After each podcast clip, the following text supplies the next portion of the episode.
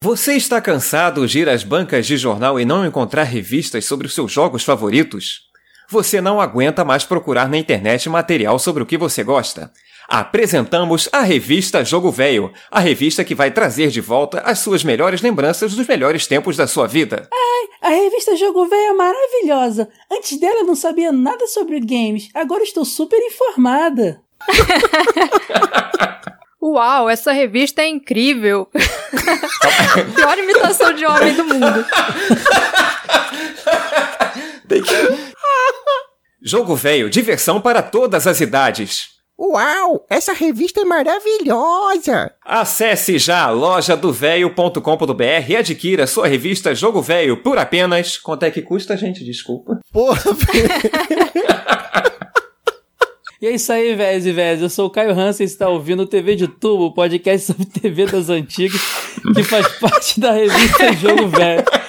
E aqui comigo assistindo o Shoptime. Olá, aqui é a Sora. Aqui é o Felipe Barroso. Ligue já. E aqui é o Ed da Saca, um velho! O jovem, no caso, né? Então pega o número do cartão de crédito que a gente vai falar sobre infomerciais. Me dê sua força, Pe...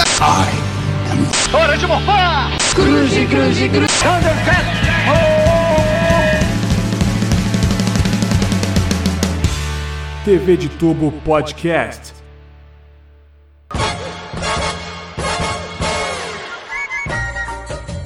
Caras, eu nunca vi um podcast até hoje falando de infomerciais. Ouvinte, se eu tiver enganado, manda aí, porque eu acho que é um tipo de tema que só podia sair da cabeça louca do Felipe, cara. o Felipe chegou, deu essa ideia. Eu meio que. Ó, vou admitir, Felipe, eu dei uma ignoradinha quanto da ideia. Aí depois, na gravação, acho que do Programas Infantis, o episódio que a gente fez, ele falou aqui na gravação e o Wade e a Sora mais doidos ainda co- compraram a ideia. E aí tá aí, ó, episódio sobre infomerciais, mas agora parando pra pensar faz todo sentido. A gente faz um podcast sobre TV das antigas e o que mais antigo na televisão do que infomerciais, né? Inclusive, galera, o- o- semana de Black Friday, hein? Tudo a ver, ó, ó o timing perfeito aí, ó. Vamos sair comprando. Já fizemos aí come- é, é, é, o episódio de propagandas antigas, né? Agora de infomerciais. Coincidência, bem no mês que todo mundo recebe a primeira parcela do 13 terceiro, né? Pois Pois é. é, cara. Eu quero saber, eu quero saber o seguinte. É. Felipe, já que você tá aqui trazendo o seu vasto conhecimento e cultura inútil, que só você tem, o que é um informe- infomercial? Defina pra galera que às vezes até sabe, mas não sabe definir bem o que é. O que é um infomercial? Bom, eu queria só lembrar que 13 terceiro é 13 e 13 é o valor da revista Jogo Velho, então lojadovelho.com.br. Liga lá, Cara, cara, Felipe é um gênio, mano. Segue, liga Felipe. lá, liga lá não, acessa. Definição de infomercial. Infomercial são aqueles serviços, né? Aqueles anúncios de televenda ou teleshopping que costumam durar o mesmo tempo que um programa de televisão típico, quer dizer, ele não tem os tradicionais 30 segundos da propaganda televisiva. Alguns até têm, mas é de forma resumida. A ideia do infomercial é que ele seja um programa dedicado a vender o produto diretamente com o público. Cara, tem uma definição um pouco melhor. É aquele comercial que é muito ruim e engraçado. Mas depende, sabe? Porque o infomercial, ele, ele realmente foi o que o Felipe falou. Ele tem, esse, ele tem um tamanho de um programa e até formatos. A gente tem infomercial com roteiro, com atuação, uma historinha acontecendo. E tem infomercial que é o vivão, é o cara usando ali e Sim. falando, olha, eu tô fazendo... Então, assim, é muito doido, Cara, cara. tanto porque- é que a gente vai descobrir aqui no episódio, eu, eu assistia vários, a gente comentou aqui em off, que a gente assistia o programa mesmo, como se fosse um programa de entretenimento, né? Até porque era. é, Volta para aquele caso. Eu posso até usar isso aí como uma. um- o, o caso Chica da Silva, né? Que é aquela novela que a gente só via porque tava passando antes ou depois de um desenho legal, né? Então o Formercial era meio isso. Eu tava assistindo ali. Vamos começar falando do- dos mais antigos. Felipe, aquele, aqueles comerciais da manchete lá, 11 14 06, que passavam ali no, no, no comercial Intervalo do Jasper. Cavaleiros, né? Cavaleiros aí de repente falou comercial e era um saco, o comercial já era longo e quase todo ele era, era uma historinha do cara que queria comprar um óculos Amber Vision que parecia um, sei lá, parecia até um capacete de um, de um tokusatsu mesmo, né, aquele zoião lá. É um olho de Kamen Rider, o Amber Vision. Não é porque era anos 90, anos 80 ali que ele era decente, não. Aquele óculos é muito feio. Hoje ele é vintage cult, né? Mas desde aquela época ele era muito feio, nossa. E no comercial dizia que ele se encaixava bem em qualquer rosto. Você acha que esses óculos protegem seus olhos? Jogue-os fora. Eles podem estar danificando seus olhos.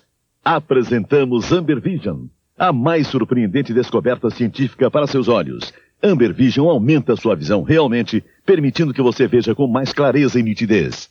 Tudo é muito mais nítido e claro, simplesmente incrível. O segredo é que Amber Vision bloqueia os raios desfocados que confundem sua visão, deixando passar apenas a luz perfeitamente em foco. É super diferente, mas é mesmo, adorei. E seu design fica bem em qualquer rosto. É, adaptável a qualquer rosto. Incrível. E eu era criança, se colocasse é, aquilo no meu mundo rosto. com cara de gafanhoto, qualquer rosto. É isso É. que eu queria dizer, eu acho. Cara, essa é muito doido porque essas eles pegavam geralmente é muito es- estilo, tipo, esse é mais pra frente, a gente vai falar depois da TechPix, né? Que tinha funções inúteis, eles apresentavam como se fosse uma parada incrível. Sabe? O óculos filtrava quase 100% dos raios ultravioleta.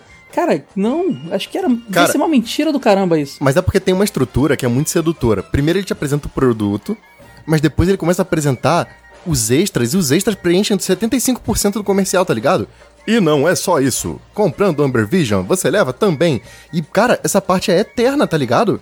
O cara fica falando de acessório, que limpa, que não sei o que. Eu lembro daquele da escada, que eu não lembro mais o nome da escada, mas eu lembro do comercial, que era um inferno, tá ligado? Era eterno o comercial, deve estar A passando até escada, hoje. a escada virava mesa, virava banquinho, É. virava tudo, né? Cara, é absurdo. Então, o produto leva 5 segundos, o resto é tudo encheção de linguiça, cara. Felipe, que é o mais velho aqui, Ed também.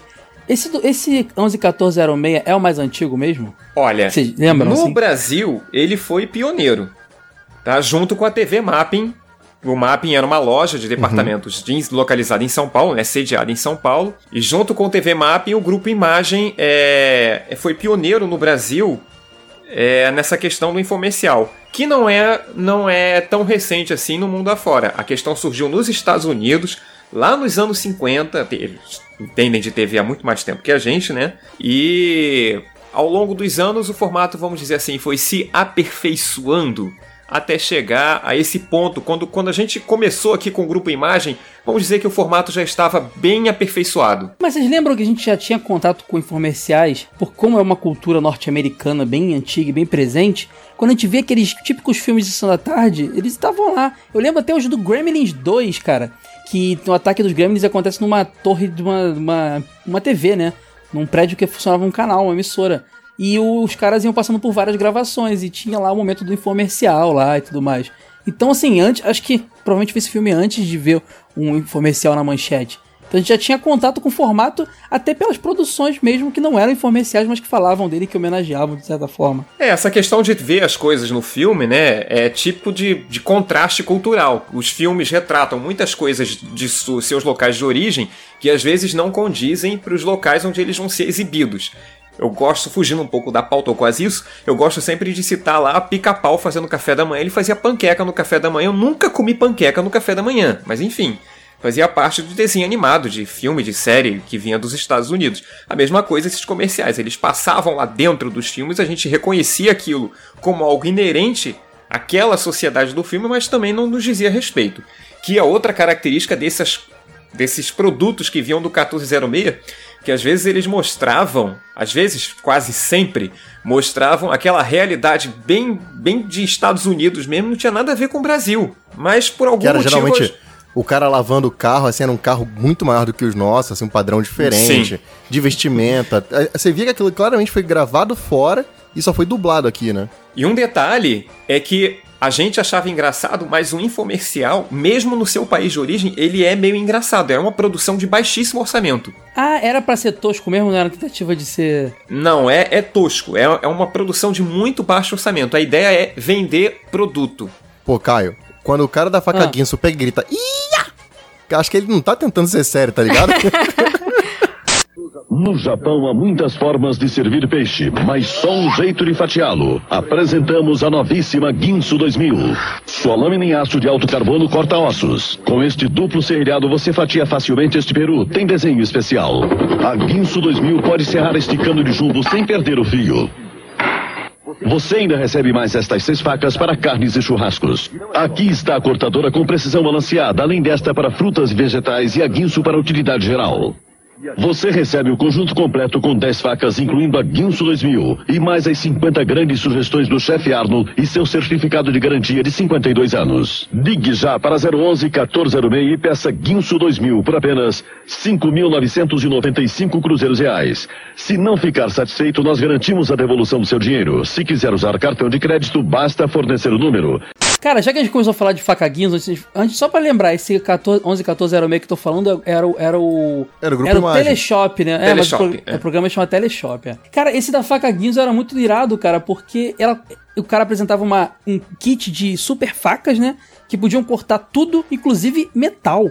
Aparece ele cortando latinha de refrigerante, ele cortando canos de metal hiper grosso, assim. Eu nunca tive uma, uma, uma faca Guinso em mãos, assim. Vocês já viram Claro alguma? que não, custava um Corta milhão. mesmo? Nunca vi de perto.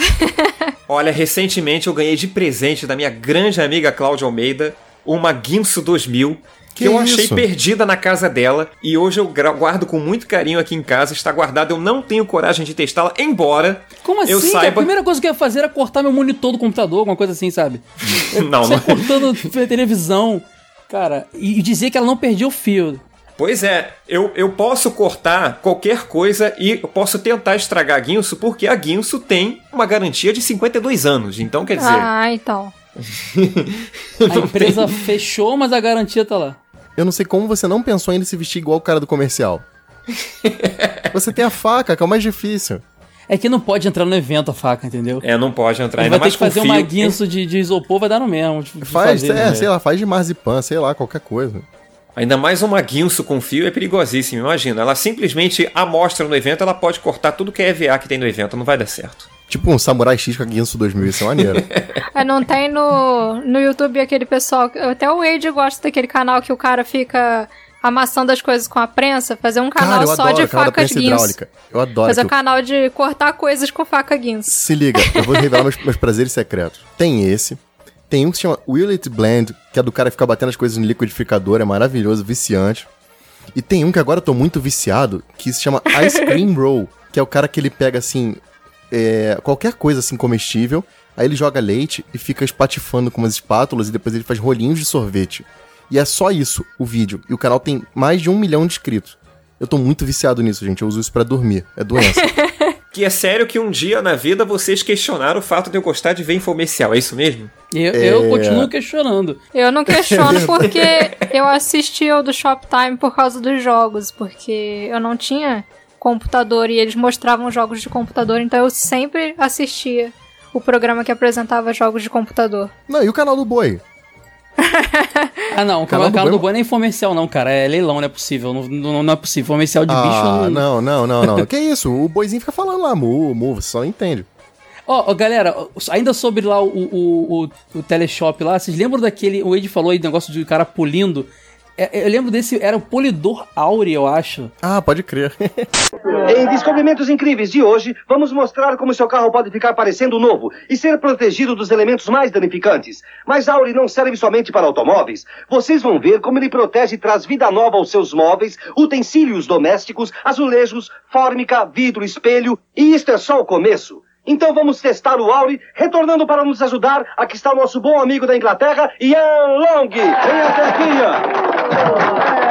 Oi, Mike, é bom revê-lo, mas muito bom estar de volta também. Mike, eu acho que vou surpreendê-lo com o que, eu vou você vai fazer. fazer com isso? Bem, estou colocando um pouco de fluido de isqueiro nele. espere, não, não, espere, não, não, não, não, não, não, não faça isso. O que estou fazendo é colocar um pouco de fogo Agora nele. o Fique calma, eu não vou estragar. Michael, estamos falando de Auri. Eu já Eu dei sei. uma proteção de Auri nesta capota. Ah, Agora tudo deixe-me apresentar um amigo meu também da Inglaterra. Está é certo. John. Ele veio para falar desse John maravilhoso Parky, produto. Bem-vindo! Oi, Mike. Bem-vindo ao Muito programa Descobrimentos Incríveis, John. Tudo bem? Muito obrigado mesmo, Mike. Muito bem, muito bem. O que é isto agora? Um polimento para superfície fortificado com Teflon. Você já ouviu falar em Teflon? O antiaderente Teflon. Exatamente certo? isso. Agora, isso é uma camada protetora. Eu vou mostrar simples e rapidamente como você pode limpar um carro inteiro em menos de 20 minutos, mas não somente limpo e brilhante, mas com 12 meses de proteção. Você já viu o resto. Agora 20 vamos ver o melhor. Mas, Mike, Levou o que eu quero horas. fazer é diferenciar este produto da maioria dos outros produtos que vocês estão acostumados. Agora, o que eu coloquei aqui é água. Normalmente, quando um carro é polido, primeiro se lava o carro. Enxugar o Serviço carro. número dois. Enxugar o carro, isso Essa é a pior parte. Lembre-se, com Auri você pode passar no carro molhado ou seco, não faz diferença alguma. Na verdade, para melhores resultados, Mike, passe Auri com uma flanela. Isso mesmo. passe. Auri com um pano úmido e depois deixe secar. Isso vai economizar pelo menos duas horas. Que ótimo. Pegue um pano seco e lustre, Mike. Veja só a diferença. Ah, ficou lindo. É isso que eu chamo de um acabamento de polimento de alto nível. Esse era muito engraçado, porque esse não era muito interpretado, não. Era igual um, igual um programa de TV mesmo, quase um Shoptime. Aí vinha um cara da Inglaterra. Eu vou trazer aqui o meu amigo fulano da Inglaterra. Aí vinha um cara com borbe- borboleta.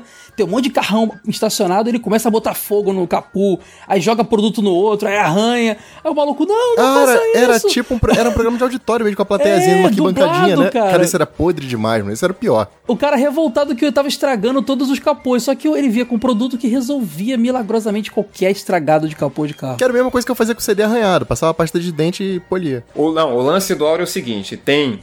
Tinha a parte resumida do comercial que já começava com aquela bem posição. A escolha é sua. Passar o final de semana onde deseje com os amigos ou ficar polindo o carro. Tu tá lendo essa porra ou tá decorado? Lembro, nova, lembro, claro que eu lembro. Por isso que eu Meu pedi a pauta, Deus pô. do céu. Apresentamos Aure, nova fórmula. Você não precisa de muito esforço para limpar seu carro de 20 minutos. Não, em 20 minutos de para-choque a para-choque. É- Era essa a proposta de Cara, Aure. eles arranhavam o Jaguar, só carrão, tá ligado? E tipo, era, o cara ficava revoltado, aí via o cara de gravata borboleta em inglês lá, não, é só passar aqui o Aure e pronto, é muito engraçado. Esse programa que o Caio falou era o Descobrimentos Inqui- Incríveis, né? Em inglês é Amazing Discoveries. E ele era apresentado pelo Mike Levin, que é uma pessoa fundamental nesses infomerciais, porque o Mike Levin praticamente ganhou a vida fazendo isso, embora essa não fosse a formação original dele. Ele era engenheiro elétrico, mas acabou virando editor e fundou uma empresa que fez infomerciais e o Descobrimentos Incríveis, por exemplo, foi um programa que teve mais de 100 edições, é, é, chegando 100 episódios, né? Chegando a ser exibido em mais de 60 países com 12 idiomas diferentes. Quer dizer, um sucesso. Sabe o que eu gosto do Felipe? Que eu me sinto meio doentão, assim, meio pra essas paradas, mas quando eu vejo o Felipe eu me sinto muito normal, cara. Cara, eu vou encarar como um elogio, juro. Eu quero muito ver a reação das pessoas a esse episódio, eu quero muito, muito ver. O número de download, os comentários, por favor, pessoal. Quem É gostou, sério, eu me sentia muito reaja. culpado, cara. Agora eu tô me sentindo muito bem, muito aliviado, cara. Eu vou dormir nem um anjo essa noite. Cara, eu lembrei de mais uma aqui. Lembra daquela é, meia calça Run Free que não rasgava nunca? É, meia Vivarina, né? Vamos falar o nome em português, por favor? É, Meias mas- Vivarina. é porque tinha escrito Run Free, mas é que vi- virou Vivarina. Cara, o cara passava faca e não rasgava e comparava com sempre, tinha sempre comparativo. Não era um né? que ele botava Com um garfo outra. assim e e Ele arrastava o amarrava num garfo? carro no outro pela meia e o carro rebocava o outro, sem sacanagem. Ele amarrava a ponta da meia num carro, a outra ponta no outro carro e o carro ia relevando o outro sem arrebentar a meia. Mas o melhor era de novo o anúncio. Ele mostrava uma mulher passando a mão assim na perna e a meia rasgada. Aí, essa não. Aí veio o barulhinho de caixa. Aí outra meia rasgada, outra vez, mais um barulhinho de caixa. a sua meia calça vive desfiando. Aí bota a meia por cima e passa o garfo na meia. A meia fica intacta. Quando levanta a meia, o jornal todo rasgado por baixo, cara. Como? Me diz como isso é possível, cara. Não, não é possível. Então, essa parte eu lembro claramente do Alguém garfo. conhece alguém que já comprou alguma coisa nesse teleshop? Não. Eu, eu conheço. Eu tenho uma prima que comprava muita coisa lá. E, e- e realmente funcionavam as coisas? A, fa- a faca tu não sabe que você não quer testar, né? Não, As não. coisas funcionavam. E, e muitos desses itens passaram a ser vendidos depois em grandes lojas de departamentos. Por exemplo, a Casa e Vídeo A era uma Polishop, a Polishop é só isso. a própria, a própria Polishop, mas a Polishop já nasceu com esse intuito. Uhum. Eu falo que a Casa e Vídeo vendia esses produtos e vinha no anúncio de jornal uma tarja vermelha, como visto na TV. Isso, Ah, lembro. É, mas explica pro Casa e Muito Vídeo bom. porque é uma coisa muito Rio de Janeiro, né? Ah, perdão, a Casa e Vídeo é uma grande loja de departamentos, não, nem tantos departamentos, né, que não vende tanta coisa assim, mas é, é um mapping reduzido, vamos dizer assim. Eu posso a- a- usar dos seus dons de, de alfaiate de edição rapidamente? Depende. Se for A gente- difícil, eu vou ignorar. A gente pode voltar no Auri, pelo amor de Deus, eu tenho que falar desse programa. Não precisa editar, cara. Volta aí. Hoje, hoje Tá. é lá, lá, lá Então, Bangu. beleza, desculpa. Eu, eu usando meu Ele bairro não gosta pra- da expressão, ela bangu, olha, Com gente. pejorativo, uh. é. Ficou na minha cabeça agora. Então, olha Fala aí, só, que que eu tem, tenho Auri? que voltar no Auri Eu tenho que voltar a descobrimentos incríveis, porque a gente tem que entrar em detalhes desse programa, gente. Eu vou mandar pro Caio o link Mas e deixa, eu- ele. deixa, eu- deixa, eu- deixa eu falar do último do 14, 11 14 06, então, que eu lembro, antes de você falar. Ah, sim, que era pois o não. Sonic 2000. Ah, clássico. Classicão. Veja e ouça esta incrível demonstração. Estas duas pessoas vão tentar conversar através das paredes. Você pode me ouvir? Sim, lhe escuto claro e forte. Impressionante! Como é que eles podem fazer isso? Usando o Sonic 2000, o incrível mini amplificador que multiplica várias vezes seu poder de audição. Uau, eu consegui ouvir a agulha caindo no outro lado da sala. No mesmo instante em que você liga seu Sonic 2000, você já nota a diferença na maneira de ouvir o mundo. Tudo é mais nítido e claro. É incrível que eu deixava de ouvir antes. Dificuldades para ouvir de longe? Você precisa Sonic 2000. Poderoso e compacto, se ajusta comodamente atrás da orelha. Tem chave para ligar e desligar e um controle com seis níveis de potência. Pare de chatear os outros com a TV. Mas, pai, eu não consigo estudar, né? Com o Sonic 2000, você pode baixar o volume e continuar ouvindo. A diferença é incrível. Você precisa experimentar para acreditar. O silêncio das crianças é sinal de alerta, mas com o Sonic 2000 você ganha um super ouvido. E é perfeito para o cinema. O que foi que ela disse? Com o Sonic 2000 isso não vai acontecer mais. E você vai ouvir os verdadeiros sons da natureza. Agora, você pode ter uma audição realmente poderosa com Sonic 2000 e esta oferta especial para a TV. Mas atenção, o Sonic 2000 é tão sensível que devemos lembrá-lo de que é proibido ouvir conversações de outros sem permissão. Com o Sonic 2000, você deverá mudar a forma como ouve o mundo ou nós lhe devolvemos seu dinheiro.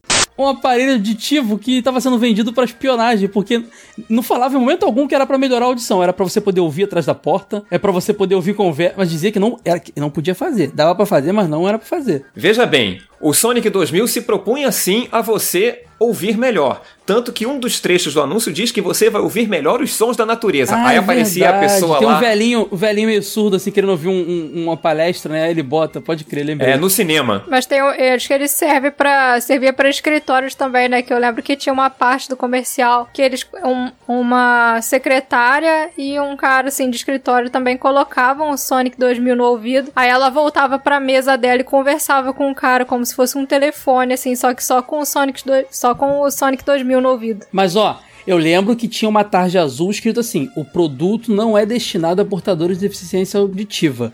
É. Apesar dele ser igualzinho o que o médico recomendava, o mesmo design, né? Mas dizia que não era, não era indicado. Caralho, se o seu aparelho auditivo não é recomendado a quem tem deficiência auditiva, é recomendado a quem, coitado? É porque era de baixa qualidade, Ed. Então, assim, o, o cara que era surdo mesmo ia comprar, não ia fazer efeito nenhum, ia processar ele. É Então, só pela curiosidade, assim, pra- como será ter um aparelho auditivo? Tu vai lá e gasta uma grana nisso aí, né? Não, por exemplo, tem uma parte muito boa que o, o menino tá no telefone, no quarto, em vez de estudar. Aí a mãe vira, aí ele finge que tava estudando. Ela, tipo, cruza os braços, tipo assim, eu tava, eu tava ouvindo, sabe? É, o anúncio comenta isso. Fica tipo o demolidor. É, eu tava ouvindo você, sabe? Muito doido. O anu- Aí, de novo, o, o texto, cara, infomercial tem mais frase de efeito que um filme do Rambo, cara. É muito bom. Nessa parte que o Caio falou, o, o locutor fala assim: o silêncio das crianças é sinal de alerta, mas com Sonic. Do... Aí, é muito. Cara, olha que frase maravilhosa. O silêncio das crianças é sinal de alerta. Isso é lindo, cara. Os nomes são ridículos. Sonic 2000, Facas Guinso.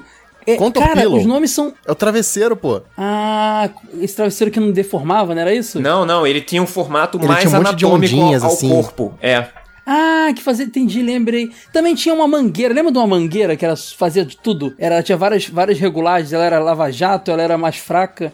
Eu lembro de uma mangueira também que eles anunciavam. Sim, que ele era mudava as pontas assim dela, ela mudava tipo é, formato tinha várias pontas, isso, isso. Tinha vários tipos de jato. Tinha a escada que o Ed falou também, que você podia usar de várias formas, banquinho e tal. Que, cara, era só uma escada dobrável, cara. Que eles vendiam cada coisa inútil, como se fosse uma. Nossa, eu preciso ter isso, sabe? É, esse é o lance do vendedor, né? Convencer você de que você precisa de coisas que na verdade você não precisa. Mas você precisa da revista Jogo Velho, 13 reais, loja do velho.com.br. Muito bom. Perfeito.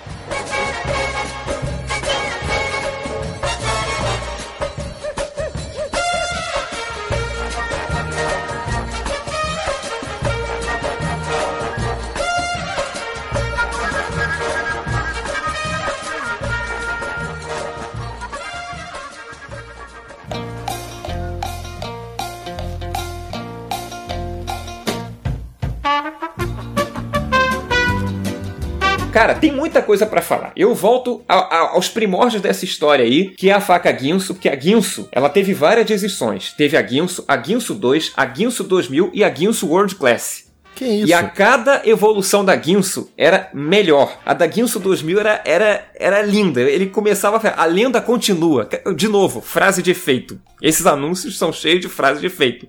Apresentamos Guinso 2000, a lenda continua. Cara, isso é sensacional, emocionante. Como que é aquela frase do, do Sonic 2000? Agora que eu lembrei.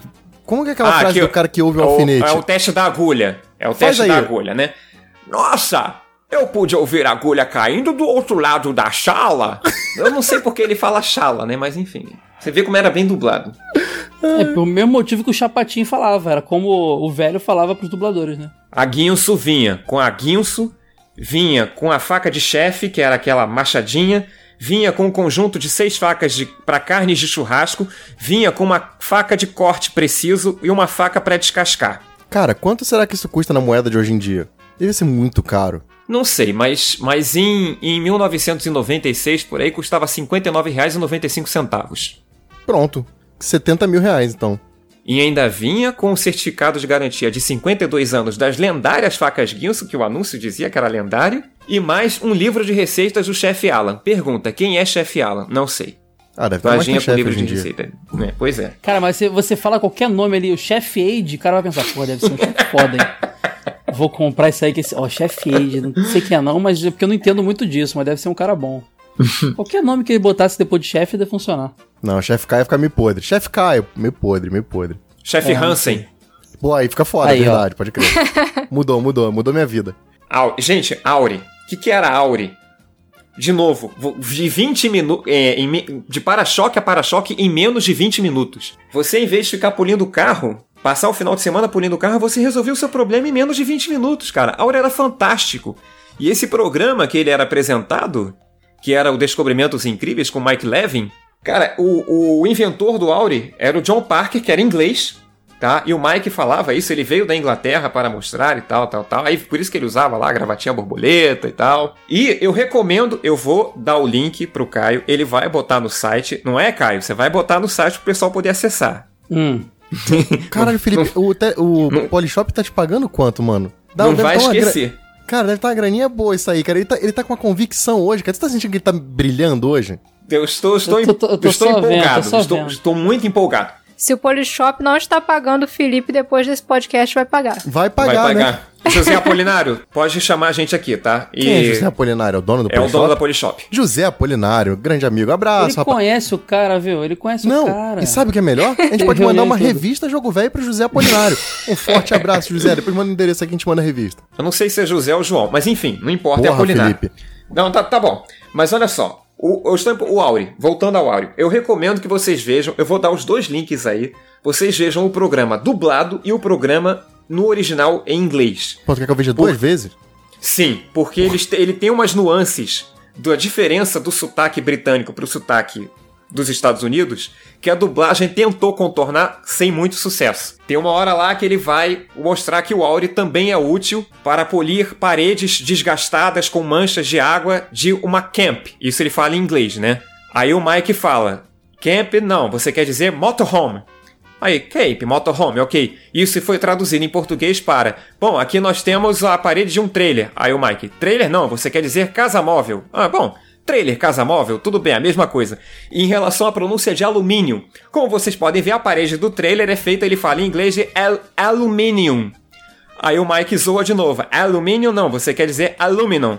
Aí ele, é, Ele alumínio, podia ter alumínio, é a mesma coisa. botador. Esse aqui é o fulano lá de Minas Gerais. Aí ficar fazendo uma brincadeira lá com, com sotaque Igual aqueles mineiro. programas da Discovery, né? Que botam sotaque de caipira nos caras. É, sei lá. é. Mas que sei lá, fazer uma brincadeira adaptando pra gente, porque realmente ficava sem menor sentido. E lá tinha aqueles capôs de carro. O Auri era útil para restaurar as pinturas dos carros antigos, né? E aí tem outro lance no programa que é genial, que o, o John Parker, o inventor do Auri, fala assim, por que a restauração está em moda na Inglaterra? E o Mike dá uma zoada. Ele fala assim, já não era sem tempo. Você só ouve assim aquela risada de fundo da plateia. Tipo, a Inglaterra cheia de carro velho. Mas ele explica, nós temos muitos carros velhos na Inglaterra. O Auri Aura é um polímero de superfície. Pessoas, por favor, entendam. Estamos nos anos 90. Não tinha internet. o Brasil estava começando a importar produtos. Então, você chegava na televisão e via esses termos difíceis e essas coisas mirabolantes, você ficava encantado sim. É claro que muita gente pegava o telefone e ligava para comprar. Sabe uma coisa que eu tenho que lembrar, mencionar também? A estrutura, antes de continuar falando dos outros, a estrutura era sempre a mesma. Sempre que falava de alguma coisa, eu falava, mas espere! Aí depois ele falava. Não é só isso. Ligue agora e nós, e, e nós descontamos uma parcela, te damos um brinde, não sei o que, sei que lá. Ou então. Não, era assim. Para os primeiros 50 que ligarem, temos uma É, oferta tipo especial. Isso. É sempre o mais espere pra pessoa ficar tipo, mas es- meu Deus, tipo, o que, que vai ter mais? Ou então ele falava assim, por tantos reais em suaves prestações de tanto, esse produto pode ser seu. Outra coisa que rolava é, se você não estiver satisfeito, garantimos a devolução do seu dinheiro. E também tinha o, se você ligar nos próximos minutos, que foi o Ed falou, também ganhará, aí mais alguma coisa. E pra fechar, o clássico ligue já para 011 1406 ou escreva para nós. Esse é mais um lançamento exclusivo do Grupo Imagem Teleshop. Caraca, cara, era muito bom. Mas um lançamento igual. de qualidade. De qualidade. Pode crer. Mas uma coisa que eu tenho que falar antes da gente continuar relembrando os produtos. Vocês lembram que isso deu margem para os programas de humor? Tinha as organizações Tabajara e o grupo Capivara no, no Cacete do Caraca, Planeta, pode cara. crer, né? Que era exatamente a zoe- zoeira com isso, né? Essa zoeira do Cacete Planeta se deu por dois motivos. Primeiro, por óbvio, né? É, eram produtos, eram comerciais que pediam para serem zoados. Segundo, o Cacete Planeta, lembrando que eles eram os roteiristas do TV Pirata, Uhum. e a equipe deles, desde a época da Caceta Popular e do Planeta Diário, que eram dois jornais de Ó, tem circulação que ter episódio de aqui Cacete no Rio de Planeta, Janeiro. hein? Tem que ter episódio Verdade. aqui. Ah, Olha só, cara, eu já falei que tem umas pautas que você não precisa pedir, que elas já estão encaminhadas, Então cara. tá bom. Ei, Eide, Eide, eu acho que eu não quero. Eu acho que eu vou tirar férias. Deixa o Felipe aqui, O cara. Felipe. Não, eu já entendi a jogada. Você já entendeu que o Felipe, sempre que a gente tá no episódio, ele já garante o próximo? É. Você já É entendeu como ele é perspicaz? É, e acessando lojadovelho.com.br você garante a novo. sua revista Jogo Velho também por apenas 13 reais, tá? Ah, é. mais o frete, hein? Senão vai ter, vai, ter, vai ter processo aí, ó. Tem que falar que é mais o frete. A gente vai abrir a pré-venda da revista 4 essa semana. Ainda tem isso, meu garoto. Tá, tá abrindo agora na semana de- desse episódio? Nessa semana de Black Friday, É, a, gente grava, a gente grava com semanas de antecedência, a gente não sabe aí, ó. Então, Felipe, tem que anunciar a revista 4 aí. Até o final do episódio você anuncia a revista 4 aí, Felipe. Com certeza. Já pode até falar aqui que vai, quais são a matéria de capa ali, já, já vai ter tudo informado aí. É o Sonic, vamos- mas não é 2000. Voltando ao Caceta e Planeta, então eles fizeram isso, é, já tinham esse hábito desde a, de a Caceta Popular e o Planeta Diário, que era de zoar certos produtos que existiam, não na televisão, não em forma de comerciais, produtos em voga, né? Só que, com o tempo, isso começou a dar problema com fechamento de contrato de patrocinador da Globo, patrocinador comercial, né? Então eles criaram as organizações Tabajara como uma forma de contornar a zoeira que eles faziam no programa. Se você tiver tempo aí de ver no YouTube, programas antigos da TV Pirata são datados, muita gente pode não reconhecer É. aqueles comerciais que eles fazem, mas ele- eles eram comerciais que zoavam diretamente, eram paródias de comerciais que passavam na época. Quando o Cacete Planeta começou, eles também faziam isso, só que, voltando, a Globo começou a ter problemas com seus anunciantes. Então eles criaram as organizações Tabajara e, posteriormente, o Grupo Capivara para concorrer com a Tabajara, para poder continuar fazendo a zoeira. Que era sempre quem tava testando os produtos, o seu Creyson. Era sempre ele testando. Eu a garanto! Caraca, era muito bom isso, cara. E o slogan era: seus problemas acabaram. Agora, vale lembrar também que os Mamonas Assassinas, né, tem uma música chamada 1406 que menciona tudo isso aí que a gente falou e mais um pouco. É verdade. Agora, vale lembrar também que, rapidinho, Hermes e Renato também fez zoeira com isso. Então, já, já era uma piada bem popular ali da galera do humor. Você lembra de uma revista de anime chamada Aniparo? Aniparo, não. Isso não lembro não, cara. Era uma revista que fazia só paródia, por isso o nome. Fazia um monte de médico ah, com lembro. Eu anime. tinha o Ui Ui Machucou. Eu tinha o Então. Ui- a historinha do Ui Ui Machucou nesse. Que Essa fazia historinha. mesmo. Tá, tá ligado. Essa revista, ela fazia umas sacanagens muito grandes com facaguinhos, com esses produtos da época do, do Teleshop. Botava o Goku com a faca. Essa história do Ui Ui Machucou tem a faca Guinso em algum momento, cara. Eu lembro. Não sei se Sim, um então, eu lembrei, na hora que falou da faca é. Guinso, eu lembrei. Acho que era alguém, tipo, do Samurai Warrior, usava a faca Guinso, uma É, parada tinha assim. uma parada assim, pode crer. Caraca, eu tinha esquecido do nome da revista, mas lembrei agora dessa zoeira. Essa revista é maravilhosa. Agora, a gente podia falar um pouquinho sobre outro produto que eu adorava também, chamado Super Slicer. Quem se lembra? O fatiador de alimentos. Ah, pode crer, tipo, Ah, era tipo um sim. processador, né? O anúncio começava assim: O seu processador de alimentos vive juntando poeira? Você não consegue entender todas essas geringonças. Era mais ou menos assim. Eu nunca achei o programa do Super Slicer em português no YouTube. Se alguém encontrar, por favor, coloca nos links do comentário. Super Slicer foi apresentado por ninguém mais, ninguém menos. Ele de novo, né? O Mike Levin, só que em outro programa, não era o Descobrimentos Incríveis, era o Pergunte ao Mike. E aí tem dois programas desse tipo. Um ele apresenta o produto num estúdio bem pequenininho, e no outro, ele com o mesmo chefe de cozinha, ele apresenta o produto num estúdio maior. E o grande desafio do Super Slicer é que eles montam, cara, um- uns sanduíches gigantes para toda a plateia do auditório. Esse Mike Levin, então, ele é o Ciro Bottini dos gringos, é isso? Sim, inclusive o Mike tem mar- duas marcas registradas. Uma é que ele era conhecido como o Sweater Man, porque ele estava sempre trajando um suéter colorido. E o outro é que ele anunciava os produtos com. Me incomodava. Era uma mão no microfone e a outra mão fazendo tipo o número um. Parecia que, a- que ia aparecer uma garrafa da Brahma ali na mão dele, sabe? Caraca. Não, essa característica dele é tão marcante que ele aparece em um episódio do Doug, que eu não lembro qual é o episódio, mas estava lá o Doug tendo os delírios dele de sucesso imaginário, e ele se imagina apresentando o produto, a invenção dele, num programa de auditório, num infomercial. O programa é apresentado na imaginação dele pelo Skitter, e o Skitter nada mais é do que uma paródia do Mike Levin. Mais uma paródia que a gente não entendeu aqui na, na versão portuguesa, que a gente não sabia Sim, quem né? era. Pode crer. É, vocês, né? Eu fiquei lá. Caralho, olha Ah, isso, você novinho vendo Doug lá na TV Cultura, DVS, conheceu? Ah, Felipe. Sim, porque eu adorava ver Mike Levin nessa época. Eu gostava de ver o Mike Levin nessa mesma época. Era tudo, tudo ali, Manchete, Cavaleiro do Zodíaco, Doug. Eu era criança, eu não, eu não tinha, eu não tinha por que ter um fatiador desse aí, e Super Slicer, mas eu achava incrível, cara, que ele tinha uma base pra você espetar no, no alimento, no, no legume e assim não cortar a mão no finalzinho, né? Ele era basicamente um ralador, né? Podemos dizer assim. E ele era, Era um mandolim. Ele regulava. Então você podia ter vários, vários tamanhos de, de, de várias grossuras e tal. E era muito legal, cara. Ele, cara, eles apresentavam de um jeito que eu queria muito ter aquilo. Era impressionante. É, no início de, de um dos comerciais, eles até mostravam uma baita de uma salada, assim, né? Vários legumes cortados, cada um de um jeito. Aí ele mostrava cada tipo de corte que, ela, que ele fazia. Ah, e cara, e quando ele queria mostrar que aquela basezinha que espetava pra você poder segurar não cortava a mão, mostrava uma, uma- uma imagem de uma, uma senhora que ia ralar e ela cortava a mão, só que não mostrava sangue. Só que sempre que queria mostrar algum fail de algum produto que, que não era o do caso anunciado, a tela ficava vermelha com X, vocês lembram disso? Aham. Pare de sofrer com não sei o que. Aí, tipo, o cara ficava vermelha a tela. Agora você tem Super Slicer. Tipo, era sempre assim, cara. O Super Slicer tinha cinco espessuras diferentes. Além das cinco espessuras, ele tinha dois cortes diferentes de batata francesa, no caso, né? Mas batata cá, ele não francesa, era 8 em conta 1? qualquer coisa. Você falou 7. Depois é, 7, mas aí é que está. Além disso, ele vinha com um super ralador, esqueça os dedos machucados da vovó. Este super ralador rala qualquer tipo de queijo com segurança. É, isso que eu estou falando são falas dos anúncios originais, tá? não é invenção minha, não.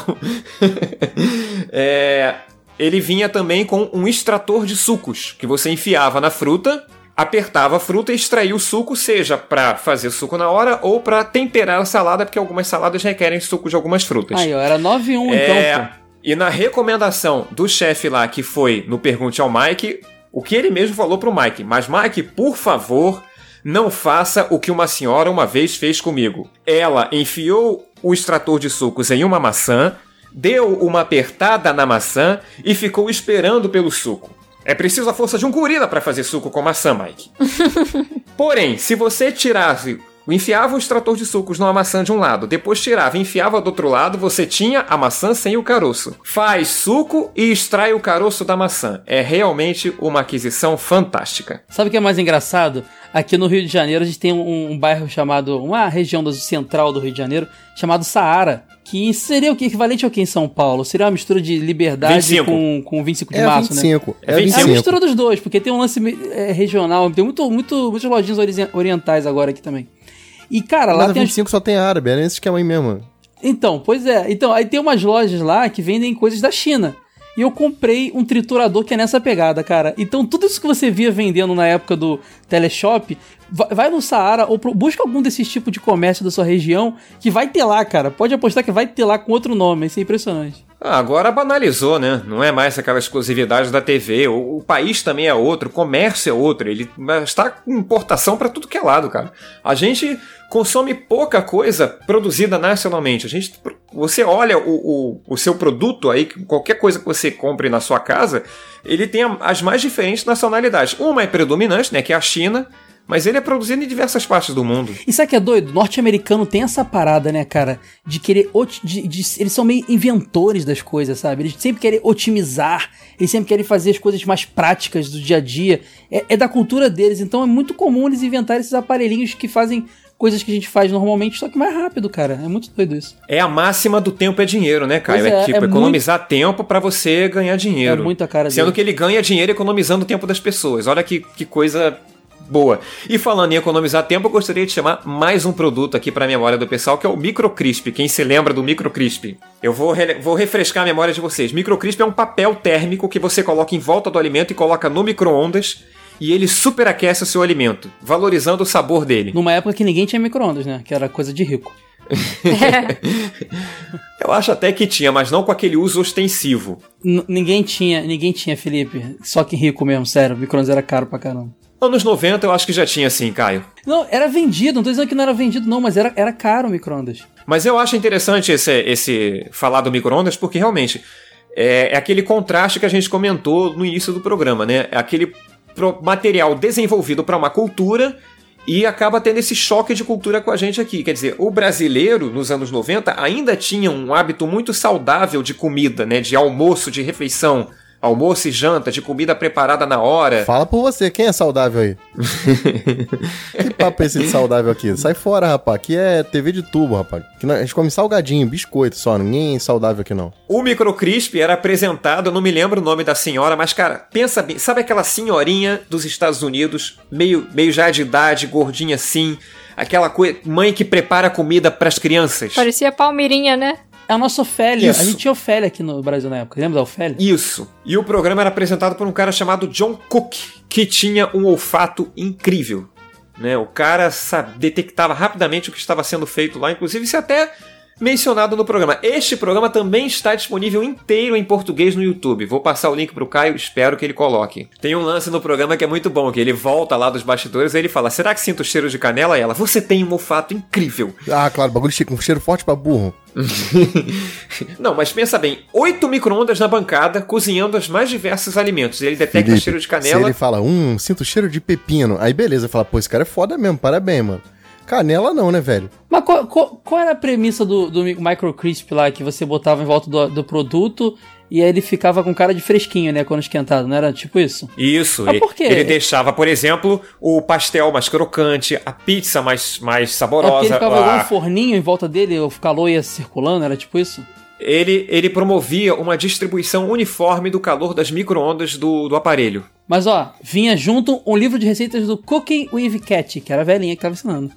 Então, Ah, Cat. pô, aí isso sim, é, cara, pra ela ver o mesmo. livrinho da, da coroa aí eu comprava também. Será que no Brasil vinha o livro em inglês e tudo, ou será que eles traduziram? Você, ouvinte que comprou isso, né? Por favor, esclareça se os livros, as receitas vinham em português ou vinha tudo em inglês.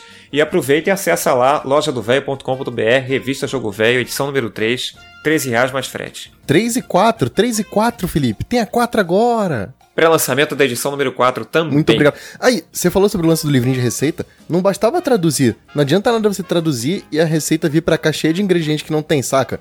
Tipo, sei lá, raspberries, mirtilos e não sei o que. Que é um monte de coisa que não tinha aqui na época, fácil pra achar. Pois é, e, e ela cozinha nesse, nesse programa, ela cozinha umas coisas que até hoje não são muito da nossa realidade. Por exemplo, massa de salgado pronta. Alguém aqui já comprou massa de salgado pronta? É, Mas assim, pronta sim. mesmo, que é só você. É aquelas massas de torta, sim, mas é difícil de achar que é mesmo. só você esquentar no micro-ondas que ela fica pronta. Você não tem que fazer mais nada. Ah, Ela faz os enroladinhos de salsicha com esse tipo de massa. Ela Ah, não, assim abre não. uma embalagem lá, envolve na salsicha e acabou. Botou no micro-ondas, está pronto. Pois é um pronto, sonho? Pronto, tem que fazer mais nada. Lembra do ferro a vapor fratina? Hum. Que era o ferro que não precisava esquentar e podia ser passado na, na vertical? Que eles botavam assim, pendurada a roupa, Muito ia passando, saia um vapor. Cara, encostava na- no balão de gás, não estourava. Encostava no braço da pessoa, não queimava. A pessoa tava no telefone, ele deixava ele apoiado, não queimava a roupa. Cara, Em é- loja eles usam um bagulho assim, né? Hoje em dia, que parece tipo um aspirador de pó assim que eles É, passam. né? bota a roupa em pé. Acho que deve ser a mesma premissa, cara. Sai um vaporzinho lá que, que passa o negócio. É o ferro de a vapor fratina, que tinha cara de ferro de brinquedo, cara. Era vagabundo pra caramba. Um plástico sem vergonha. É, ele, ele tinha essa cara de brinquedo. A curiosidade é que o ferro a vapor fratina teve dois nomes, né? Ele começou sendo comercializado como ferro a vapor Delta Plus. Ah, eu lembro desse também. Depois é que ele passou a ser ferro a vapor fratina. Mas era o mesmo aparelho. Eu tô lembrando que eu acho engraçado que no início do comercial do Ferro Fratina tinha uma mulher passando roupa, né, com esses ferros de passar, aqueles ferros de passar preto com prata que todo mundo tinha em casa, inclusive Ah, na Black casa. Minha mãe usa, gosta, até- minha mãe gosta até hoje, ela só compra esse. Ainda vem. É, aí, aí ela queima a roupa e, tipo, joga o ferro de passar no Jogue lixo. no lixo seu ferro. Aí tem um lixo gigante do lado dela, cara, esperando isso. Cara, e nesse ferro fratina, tinha um momento que a mulher esbarrava no fio, ele caía no chão e ele não quebra. É que cava o ferro assim, sabe? É, e, e um comentário ácido que eu vi uma vez num vídeo que criticava esses comerciais, né? O ferro 100% em plástico. Quer dizer, muito legal isso. Pois é, super Ah, é, seguro. ele, ele não esquenta, então não tem problema, né, cara? Até hoje eu não sei como é que ele passava a roupa. Falando que até as crianças podem usar, né? Ah, agora eu entendi. É. Ferro em, em plástico. Pode crer, não faz o menor O sentido. ferro 100% em plástico. Isso que é legal. E ele funcionava, era tipo um soro caseiro, né? Não, era tipo um soro caseiro, né? Você botava água e sal.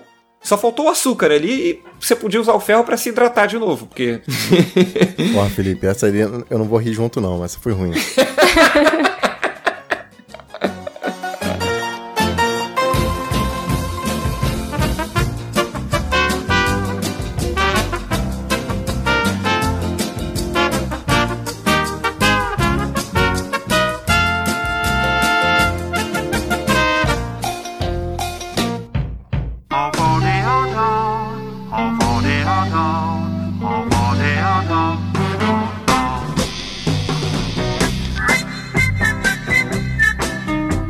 Cara, é, vocês estão falando de uns produtos aí, acho que esses aí eu já não, já não peguei, não. O lance desses produtos todos, isso aqui é engraçado. Cara, como a gente lembra de comercial, mas é porque eles passavam no intervalo dos desenhos que a gente gostava, a gente era meio obrigado a ver, né? Não tinha Uhum. muito o que fazer. Não tinha nem controle remoto, cara, pra você, tipo, ah, não quero ver, muda de canal. Você era obrigado a ver ou levantar do sofá, né? Como ele tinha o tamanho de um programinha assim mesmo, não era aqueles 30 segundos tradicionais, é, o mais engraçado é que ele às vezes ocupava toda a propaganda. Tipo, tá passando desenho, É, crer, comercial. Era um break aí- inteiro, né? o break inteiro era, era esse programinha e voltava depois pro, pro desenho. Mas isso só dá pra acontecer, eu acho, em canais que tenham renda menor, né? Que você imagina, você vai pegar um break inteiro da Globo. Quanto devia custar na época? Imagina ah, hoje em dia. não, é. Esses canais aí, Band É na época. Manchete, Rede TV. CNT.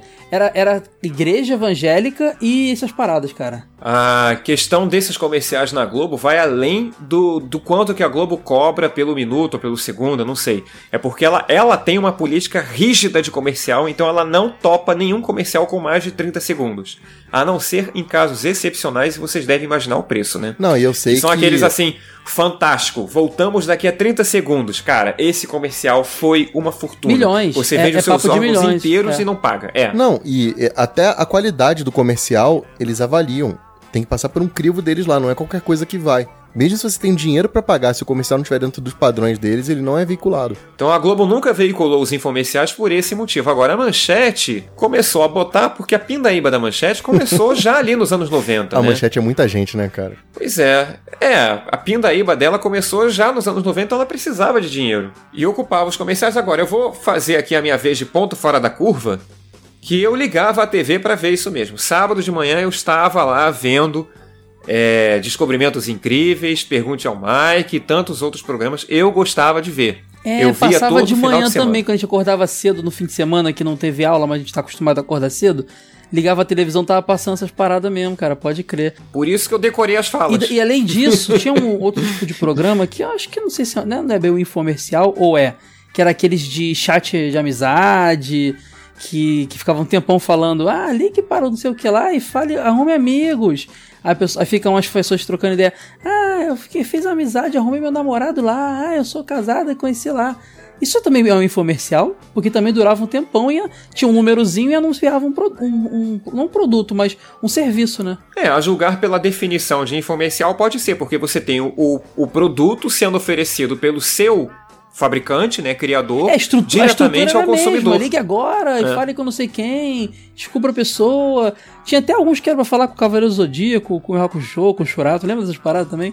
Você ligava e falava com os personagens. Não, é, tinha, o- tinha o dicas, dicas de filmes, que era a- aparecia lá episódio curiosi, dicas e curiosidades sobre diversos filmes e tinha especial que era sobre o Inspector. Tinha um também que eram dois palhaços, lembra? Eu só não lembro o nome deles. A Tia Espirro? É, pode, acho que é assim, que eu não lembro o nome dos palhaços, acho que era isso mesmo, a Tia Espirro. É o, é o Patati Patatá das antigas. Sim. Era o Atim Espirro que depois virou Dico e Deco. Ah, não, não é Atim isso, Espirro não, era Trico e Treco. Aí depois virou Dico e Deco. Isso. Alguém se lembra de Easy Crunch, que é um aparelho pra fazer abdominal que você tem um segredo aí maravilhoso, que você faz abdominal sentado. Ah, que ele ficava tremendo a pessoa assim? Não, não, Não, não. Esse, esse, Esse tremendo é o. Tua 360. Ah, tá. É, também. Mas tinha o. O Easy Crunch você fazia sentado. É tipo uma cinta, não era uma parada assim, você colocava e tipo, Não. ajudava. Tipo uma parada, uma estrutura. sei Não lá, era uma tipo um cinta, ele tinha um formato. Ele tinha um formato tipo de um T, que você apoiava nas coxas e forçava o abdômen pra frente. E esse produto eu tive, eu não, minha mãe teve. Na época, a- ela queria reduzir o abdômen dela, aí eu falei, pô, usa o Easy Crunch, que eu adorava, né, ver o Easy Crunch na televisão. E vendia na Casa e Vídeo também. Então eu fui lá na Casa e Vídeo, comprei o Easy Crunch, dei pra ela. E o diferencial dele é esse, a posição sentada. Essa é a chave. Easy Crunch, com comparação a diversos outros produtos que se prestavam a reduzir o abdômen, tinha desempenho superior. Principalmente com relação ao trabalho dos músculos abdominais oblíquos, que ele dava uma surra nos outros. Esse negócio de produto aí que pra saúde, pra exercício, era muito comum mesmo nessas paradas. Tinha também um de abdominal que era tipo um arco que você deitava, segurava nele e ele meio que empurrava só pra você pra frente. Tinha o que. É, você fazia tipo abdominal, não era isso? É, a academia tem um monte, até hoje dessas coisas aí. Você vai na academia assim tem. A Sora lembrou daquele que dava choquinho na barriga, que você podia fazer abdominal fazendo qualquer atividade do dia. Que É, depois ele- mostrava o pessoal, tipo, mexendo no computador, lendo o livro, É. aquele negócio na barriga, assim. Depois apareceu um monte de gente na televisão com marca de queimadura, cara. Esse bagulho aí deu um monte de merda no, nos pessoal aí. Esse aparelho era de ginástica, chamada ginástica passiva, né? Que ela trabalhava com impulsos elétricos para poder movimentar a musculatura. Esse aparelho de abdominal inicial de ginástica passiva, eu não me lembro o nome dele, mas ele teve uma evolução que servia não apenas para o abdômen, mas para qualquer parte do corpo, que era o Tua É, 360. podia botar na perna. Viu, viu uma galera Na perna, muito forte, braço. modelo mesmo, né, cara? Galera bonita, assim, corpo sarado, e botava aquilo ali e falava, tipo, melhorava por causa daquilo. E, cara, todo mundo achava que ia ficar assim. A garota propaganda oficial do Tua 360 no Brasil era a Fabiana Boal, que era a campeã de bodyboard. E era fã mesmo do, do Tua. Ela divulgava bastante. E outro que rolava também muito era o. Ainda falando de saúde e tal, que fez muito infomercial, galera, muito. O Diet Shake. Diet Shake era um infomercial brasileiro, né? Totalmente brasileiro, gravado com Sim. brasileiros, mas tava sempre anunciando Diet Shake também nesse esquema. O Diet Shake, ele tem uma história muito interessante porque foi um sucesso de vendas no Brasil, tá? É- Foi essa, esse Diet Shake que deu início à Polishop. Ah, entendi. É, é, é, era, a premissa era um milkshake que fazia queimar gordura, não é isso? Que absorvia gordura, Isso. coisa do tipo. Eles montaram a empresa e ela teve lucro em seis meses. Em seis meses ela recuperou todos os gastos, teve lucro e daí pra frente foi só história. Aí, Vocês estão falando de produto pra emagrecer, tá me dando fome. Tô comendo balinha. Tem que aprender com o Diet Shake aí, de como é que se lucra em Não. seis meses. Chupando balinha, alguém quer balinha? Pra dar uma distraída. Pra você aprender como vender revistas e lucrar em seis meses. Compre aí, revista Jogo Velho, 13 reais. E pra terminar, eu prometo, Caio, um que não pode faltar, que é o Color Coat 2000. A gente volta ao universo dos carros. Que o Color Coat 2000 nada mais é do que a evolução do Auri.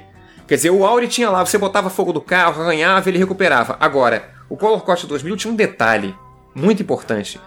Nas palavras do seu próprio criador, que é o mesmo criador do Auri, Color Coat 2000 é um verniz que é coordenado pela cor e que cobre os arranhões. Ah, entendi. Ele, ele pegava aquele vãozinho que era feito ali pelo arranhão e ele fazia tipo uma massinha, né? Que, que tampava, né? É uma cobertura. Tem um trecho do programa em que o John Parker tenta explicar isso. O programa não é o Descobrimentos Incríveis, é outro programa. chama-se Novidades da Era 90, apresentado pelo John Ferrago, sobrenome italiano, né? É, então eram dois ali, né? O John Ferrago apresentando o programa e o John Parker apresentando o produto. E o John Parker tenta explicar que se você tem um par de sapatos e eles estão um pouco velhos, desgastados, cansados e amassados, o que você faz? Eu engraxo ele. Com o quê? Com uma graxa. Se você tem sapato preto, graxa preta. Sapato vermelho, graxa vermelha. Sapato azul, graxa azul. E o último branco para sapato branco. Agora, quando você tem um carro, ele parece um pouco velho. O que você faz? Você insera ele. Com o quê? Aí o John Ferrago questiona: Olha, eu não preciso de uma cera da mesma cor. E o John Parker completa. É, é verdade, tudo isso é muito convencional. O máximo que você vai conseguir com esse monte de produtos é um belo automóvel com arranhões brilhantes. E aí ele mostra que o Color Coat 2000 é coordenado pela cor e mais ainda. Ele dá o exemplo que a cor atinge qualquer matiz daquela cor. Ou seja, um Color Coat 2000 amarelo vai cobrir os arranhões de todos os amarelos que existem. Nem ferrando, velho. Eu nunca parei pra Nem testar. ferrando. Teu carro vai ficar que nem uma zebra. Uma coisa que é muito popular hoje, que eu, eu não sei o nome disso, cara. Mas hoje em dia é mais comum, mas na época era novidade, era que. Também tinha um comercial dele.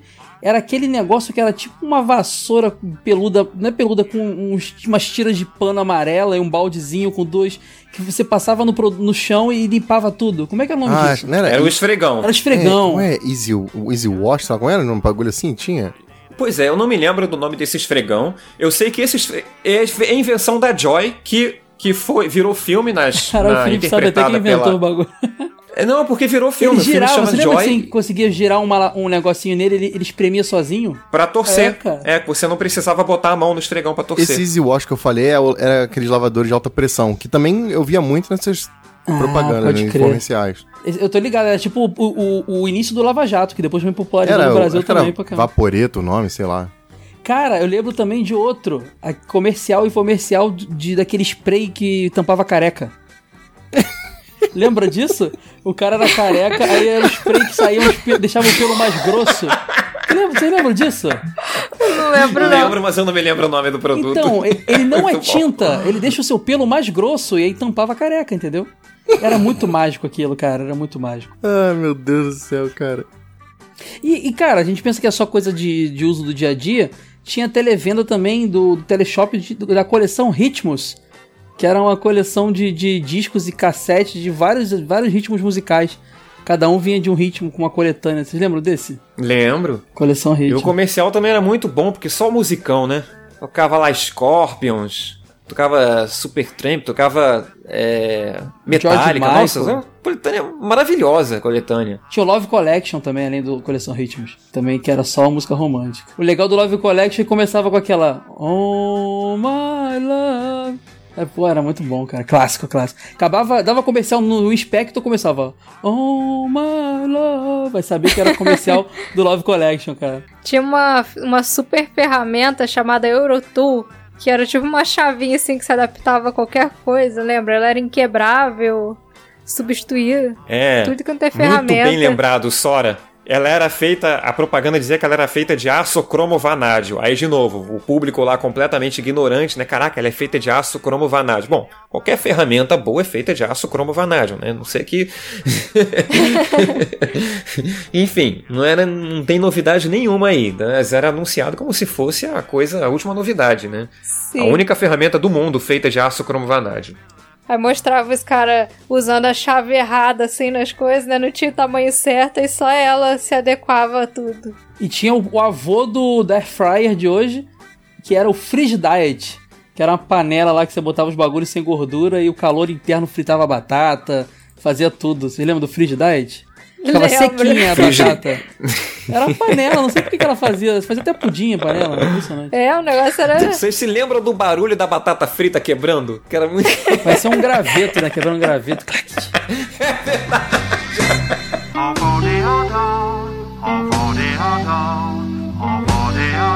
E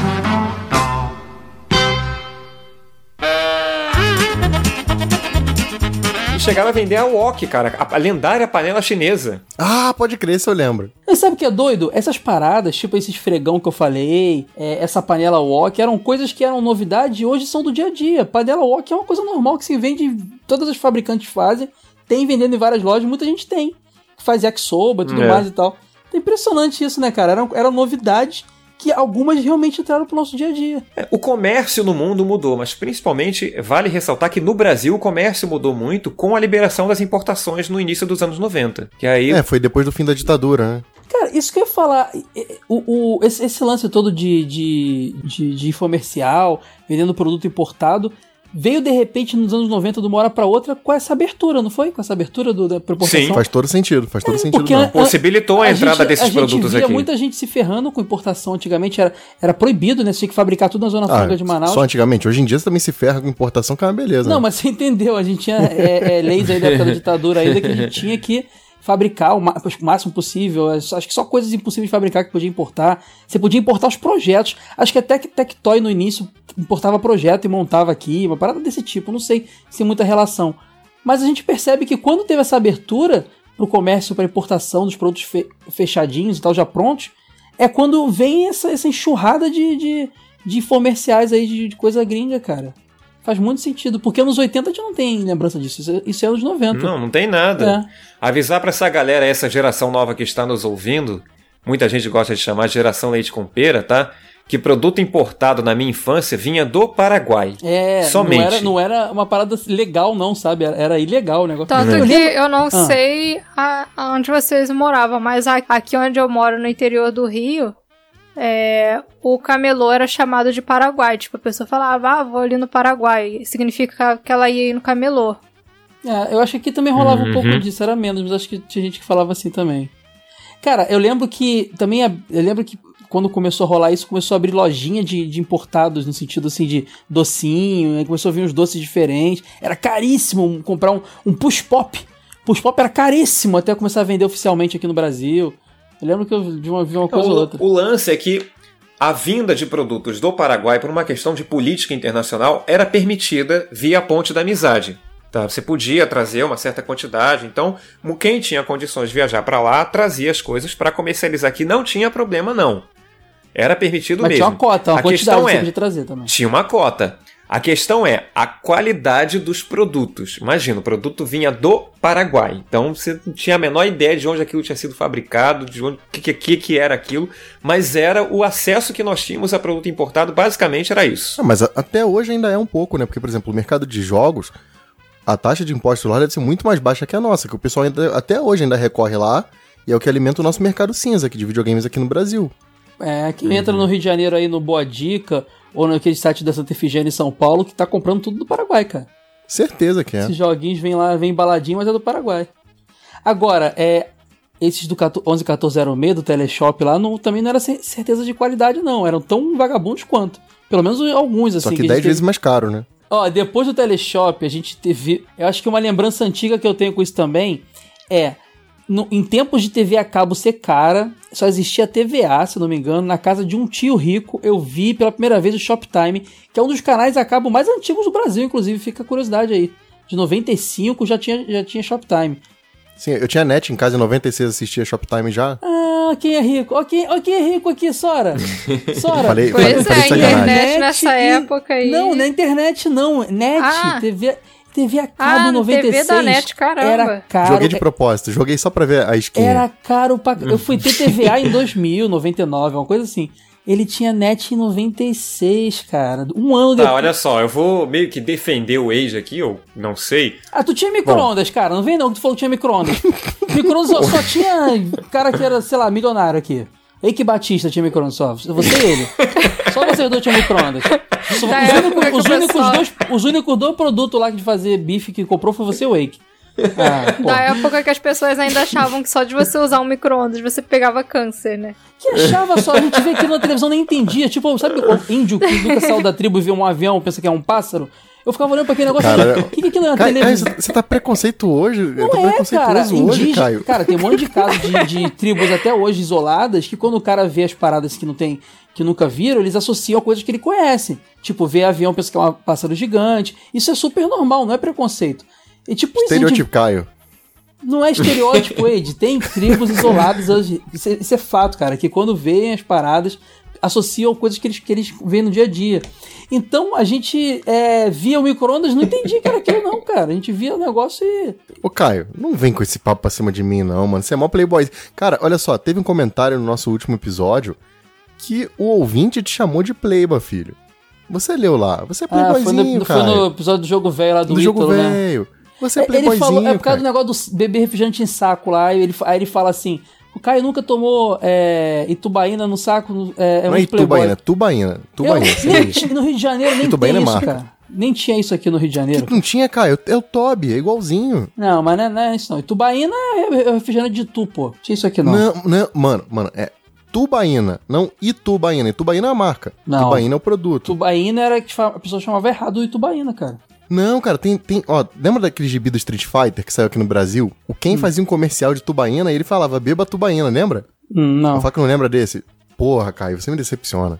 Tubaína é um típico refrigerante regional típico do interior do estado de São Paulo. Tradicional à base de Guaraná. Então não tinha no Rio. Então, então... Caraca, agora a gente tá cagando o Wikipedia agora aqui no podcast. É isso aí, Aí galera. era Guaranita, Caio, porque aqui era. Aqui não era nada, não tinha isso não, cara. Aqui tinha o Ah, Toby, não era tinha. Guaraná. Era Toby, pô. Toby é maravilhoso. Muito bom, cara. Saudade. Tem Toby ainda? Tem, acho que agora é em garrafa de plástico, né? Não, agora, agora é Do- Dolly, né? Sei lá. Podemos Porra, voltar não, pra você- pauta? Ó, ó, eu acho, eu, a- eu- Então, aí esse Shoptime, cara, era impressionante, porque era aquele estilo que o Felipe gosta daquele gringo lá. Como é que é o nome dele, Felipe? O Mike Levin. Só que com brasileiros. Inclusive, aquele cara lá que era o dublador lá do, ja, do, do, do Jaspion. É do, Do Jaspion. Jaspion. Que era o, É, Carlos o Takeshi. Carlos Takeshi, cara, que depois foi o piloto do helicóptero do Rei do Gado. Nunca vou esquecer, no Rei do Gado ele É, era ele o fez piloto. algumas novelas na Globo mesmo. É, era o piloto do É. helicóptero, cara, lá do, do Rei do Gado lá. Sempre tava voando lá. E junto com o Ciro Bottini também, que minha mãe ama, até hoje ama ele, que ele falava: Ih, Bottini, eu quero comprar, não sei o que lá. Compra, compra, Compre, compra. compre, compre. Caraca, e ele fazendo ele- martelinho com a mão. É, É, muito bom, cara, cara. ele imitava a, a- a dona de casa, né? Porque ele conversava com a dona de casa. Ele. Bottini, eu quero muito a panela, não sei como. Compre, compre. Cara, era muito. Ele era impressionante, cara. Ciro Bottini. Opa, muito boa noite! Chegou agora, muito bem-vindo! Botini, você de novo aqui, Botini! Tudo beleza em casa, mamãe, papai, menino? Momento natalino. Momento de Natal, Ê, mas tem muita oferta boa, muita oferta boa. Agora, Botini, eu quero comprar, Botini! Então compre, compre! Cara, não, e ele fingia que tava falando com o diretor pra ganhar desconto. Um momento. Como é que é, diretor? Não. Como é que é? É isso mesmo? É. Dá pra fazer a revista Jogo Velho no cartão de crédito? Ah, então muda o preço. E o preço piscava e riscava, assim. Não compre pelos próximos minutos. Para tudo, não compre. Galera, ti- tira o te- larga o telefone, não compra agora. Você que tá- pode guardar. Calma aí, diretor, fala. Não, não compra não, galera. Calma aí. Ah. Sei o quê. Ele- ele, tipo, Sério mesmo? É esse valor faz- mesmo? Ele fazia a pessoa de- não, não comprar, entendeu? Tipo, e fazia a pessoa querer Ele mandava, comp- ele mandava o patrão ficou maluco ao vivo. Tipo Verdade. isso, cara. O Shoptime foi o primeiro canal de compras do Brasil. Tá? É, detém esse título, ele é de fato o primeiro canal dedicado 24 horas a isso. E não era nem questão de TV a cabo, Caio. Lá em casa eu tinha a parabólica e pegava o Shoptime. Quando instalou a parabólica, eu comecei a ver Shoptime. É, mas é, é, ou era parabólica pra pegar ou TV a cabo, né? Porque ele não era. É. Ele era um HFzão difícil de sintonizar, né? Não era. Era igual MTV, mesma coisa que MTV. Os primórdios do Shoptime tinha o Carlos Taqueixa, que já foi falado, né? Ciro Bottini, mas também contava com as presenças de Viviane Romanelli, que hoje está lá no Rio de Prêmios, né? Adriana Heimer, que eu não sei por onde anda, e também o Rodolfo Bottino, o ator já falecido, que apresentava o TVUD Gourmet, que além de apresentar as utilidades domésticas, ainda fazia receita. Então, porque cada um tinha uma categoria. O Takeshi, por exemplo, era tecnologia, né? Era o InfoShop. Era, é, pois é, cada um tinha uma categoria. O Botini era o quê? Era, era o produto Quando especial? começou o Bottini, era no TV Garagem, junto com a Viviane Romanelli, que era produtos automo automotivos. de Depois ele forma. virou o. Ele era tipo a novela das oito do Shoptime. Ele entrava de noite, no horário nobre, pra falar de algum produto super especial. O pessoal ficava o dia inteiro falando: mais tarde tem Ciro Bottini, vocês não podem perder o que ele vai anunciar, hein? Aí ficava todo mundo esperando: caramba, eu vou ver o Ciro Bottini, o que, que ele vai vender hoje? E era um celular sem vergonha, com Android zoado que ele. Atualmente, né? Que ele vendia como se fosse um iPhone, cara. Impressionante. E ele tem calculadora. E ele tem calendário. E se você aperta aqui, ele acende uma lanterna. Cara, era impressionante, cara. Botini. Uau! Cara, eles tinham o poder de pegar coisas inúteis e, e anunciar como se fosse maravilhoso, né? Essa fama do Botini começou a crescer, na verdade, nos anos 2000, porque no- nos anos 90, nos primórdios mesmo do Shoptime, ele era um apresentador até padrão, né, em relação ao resto da equipe. Não tinha nada demais. É claro que eu gostava do TV Garagem pelos produtos que eram vendidos lá, mas não tinha nada de muito interessante além disso. Ele e a Vivi formavam uma dupla muito boa. Cara, o Ciro Bottini, antes de tudo, ele era vocalista de uma banda de glam rock chamada Proteus, cara. Vocês sabiam disso? Por isso que tinha falsete? Cara, é muito engraçado. Ele, ele fez, a, ele fez a, riqueza dele, hoje ele tem dinheiro pra caramba. Teve um programa que alguém visitou a casa dele, não lembro quem foi, fazendo palestra sobre vendas, cara. Ele roda o Brasil palestrando pra Ah, eu vendedores. vi um ano passado. Ele veio aqui em São Paulo e eu ouvi a palestra. Então, sabia, tua, tua cara, cara. Você é o botinho do jogo velho, Ed. Tua cara é isso. Mas ele rodava aí o, o Brasil todo, ele roda o Brasil todo fazendo palestra e ficou milionário assim, cara. O cara ganhou muito mais dinheiro do que apresentando Shoptime. Eu gostava de ver, igual comentei no início, tinha um programa do Shoptime que era só de jogos de computador, né? Se não me engano, ele passava 8 horas da noite. Não tenho certeza se era esse o horário, mas ele ficava mostrando o jogo do Drácula. Foi a primeira vez que eu vi o jogo do Drácula e, tipo, eu ficava doida pra jogar aquilo, mas nunca tive um computador na vida, então ficava só assistindo, tentando imaginar como seria o jogo. Era o E YouTube. muito tempo depois eu fui jogar. Sim. Ele fazia só que gameplay lá, cara, pode crer. YouTube, Só Ciro mostrava o Bottini. iniciozinho, né? Era sempre o mesmo trecho. primeiro youtuber lá, primeiro. Cara, e, e olha só, programa de videogame, hein, cara. Numa época que tinha um ou outro que Tectoy fazia lá na Globo e tal. Tinha programa Era de videogame. esse do Multishow. É que esse era vendendo, né? Ele fazia jabá do jogo que ele tava vendendo. Ah, não os era outros bem. também, Sora, só que ele gameplay. fingia que não tava vendendo, mas também tava. O Rodrigo É fala lá no, no Sega Dicas lá, ele queria vender o jogo, não queria só dar. Ah, a Sora resgatou aqui uma memória minha que estava praticamente do lado da pasta de lixeira do meu cérebro. Resgatou isso que eu me lembro do Carlos Takeshi jogando The Dig no Infoshop. Caramba. Alguém se lembra de The Dig? The Dig, sim. Carlos Takeshi jogando, não. O Jasper jogando videogame é, muito, é muita nerdaiada, né, cara? cara, eu lembro deles vendendo aqueles computadores antigos lá, cara. É, eles, Claro, eles falando Ativa assim. Paint 1K45. E eles anunciando o kit multimídia como se fosse esse com kit multimídia. Caixinha de som, é, microfonezinho e entrada pra CD ou disquete, sei lá, pra você poder botar um sonzinho e ouvir lá, cara. É, kit impressionante. multimídia era luxo. É, cara. E esse é com- Computador era luxo, gente. Existe um vídeo Sim. do Emílio Surita do Pânico vendendo computador no TV Mapping. Esse micro IBM Aptiva, você já vai ganhar de cara 500 reais. Você sabe por quê? Porque esse micro Aptiva já vai para você com Microsoft Office Standard incluído aqui, tá? Esse é o pacote de softwares mais consagrado e popular que existe hoje. Vale 500 reais, tá? Já vai incluso aqui. Outra coisa fantástica que esse microcomputador aqui é o seguinte: durante 30 dias você vai ter o suporte técnico da IBM inteiramente grátis. Gente, configuração Pentium 166 MB, tá? Você vai receber 14 CD-ROM, tá? 14 eu disse, tudo incluso no kit. O monitor dele, vamos passar pro monitor, esse aqui é um 15 polegadas, ó, é o melhor micro que você poderia dar de presente para sua mãe. O computador, na época, em meio dos anos 90, custava 3 mil reais. Caraca, tá tipo o preço de hoje. É.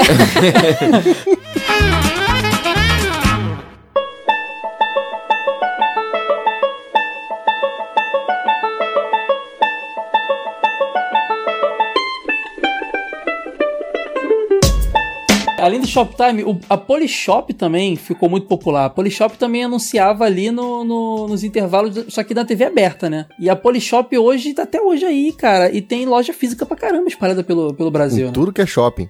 Tudo que é shopping É. tem uma Polishop. Eu tô afim de comprar um negócio da Polishop que eu vi, vi o comercial, pirei. Que é uma panela que não gruda, a frigideira que não gruda. Hum, Vocês Nossa, estão é um sonho. Adulto gosta disso. 300 pau a, a frigideira. Vocês viram isso? Ed? Caraca. Cara, mas não é mais fácil você comprar aquela de 15 reais e quando ela começar a grudar, você jogar fora e comprar outra? Não, não, não. Essa nunca mais gruda na, na vida. Ela não estraga, ela dura pra sempre. Ela é eterna. Pô, mas eu Sabe, repito, Ed? não é mais fácil você comprar de 15 reais e quando ela grudar, tu comprar não, outra? porque eu vou. Cara, Eide, você vai pirar quando ver. Você gosta de cozinhar, tu, Tu vai, é gordo, vai gostar. tu, tu gosta de ir no mercado que nem eu, cara. Tu vai todo dia que eu sei, cara. Cara, Todo sábado de manhã eu sei que panela- você tá lá, Pa- cara. Cara, essa panela ela é feita com uma- um granito maluco lá. Ela, ela- Nossa.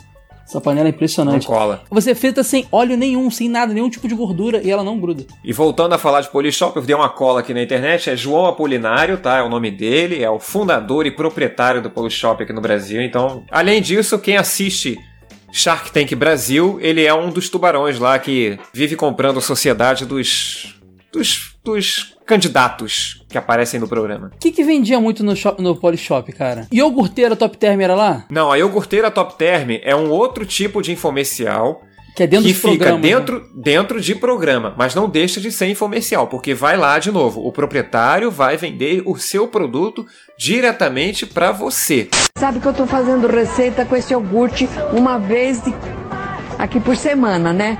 E faço com o maior prazer. Por quê? Porque esse iogurte é tudo de bom, amiguinha. É maravilhoso, né, Araci? Maravilha. Ô, Palmirinha, esse Nossa, iogurte olha que é maravilha. Hum. Muito bom. Palmirinha, sabe o que é? Sorvetone feito com iogurte top. Hum, que maravilha. E você que tá em casa, quer fazer E olha aqui esse iogurte. sorvetone? Olha aqui, gente. Olha, Palmirinha, Olha, que olha. coisa linda. Maravilha. Gostoso, saudável, melhora a pele, Hum. melhora cabelo, intestino passa a funcionar perfeitamente. Você emagrece com muito mais facilidade. Tá, antes, antes da gente voltar pro Polishop, vamos relembrar esses aí rapidinho. Iogurteira Top Term, Cogumelo do Sol, o que, que mais tinha? TechPix. TechPix. TechPix. Eu não acredito que você ainda não tem filmadora. Corre pro seu telefone, que você vai ter agora a sua TechPix, a filmadora mais vendida do Brasil e sem pôr a mão no bolso. Porque o primeiro boleto bancário é pra daqui a 90 dias.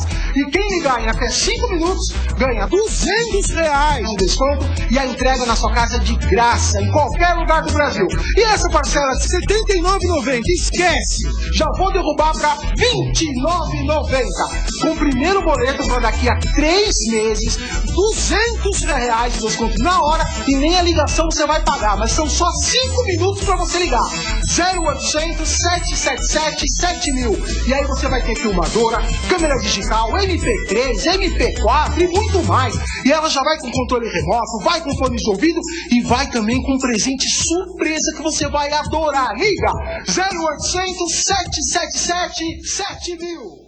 Que era o Juarez da TechPix, lembra? Lembro. A câmera mais vendida do Brasil. Ó, ca- cara, teve gente que comprou, cara. É impressionante TechPix, cara. Na época diziam até que era uma câmera ok, assim, só que ela sempre foi muito cara. Não, o lance é que mesmo quando ela ficou barata, os acessórios eram muito caros e você sempre precisava de um. Esse depois virou o business plan deles. E ela vendia a, a TechPix. Ela- é, é, eles mostravam, da Tecnomania, né? TechPix é Tecnomania. Uhum. Eles botavam valor de parcela. Então você pensava, caramba, são 60 vezes de 10 reais? É muito barato. São 60 vezes, cara. Tipo, é uma parada muito absurda, sabe? É muito Uma absurdo. vez, os meus pais quase compraram uma, te uma TechPix. Eles viram o anúncio, chegaram a ligar, só que como na época eles não eram acostumados a comprar coisas que não fossem em lojas físicas, eles ficaram com um pouco de medo de ser calote, mas quase compraram. Chegaram a falar no telefone com os vendedores e tudo. O medo serve pra isso, pra nos livrar de cometer bu- burrice, cara. Cometer erros. Exatamente. Que bom que os pais tiveram medo, não comprar TechPix. que mais que tinha? Tec, é, iogurteira top term daquela mulher que fala assim: você tem que ter o iogurteira top term. Como é que é o nome dela mesmo? Araci. Lembram? Araci.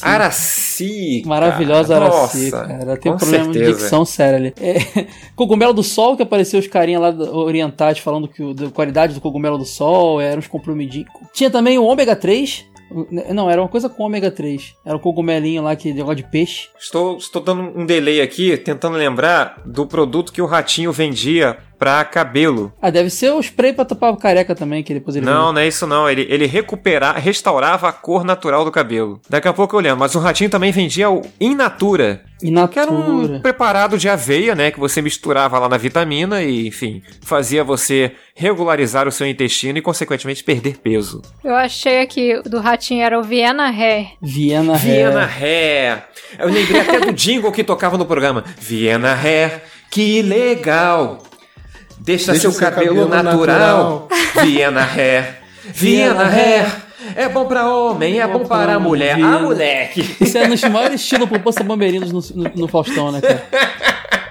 Cara, e tinha rolou muito isso nesses programas do, que passava durante o dia, nas emissoras que não era a Globo, que era aquele, aqueles programas que duravam quase que a tarde inteira.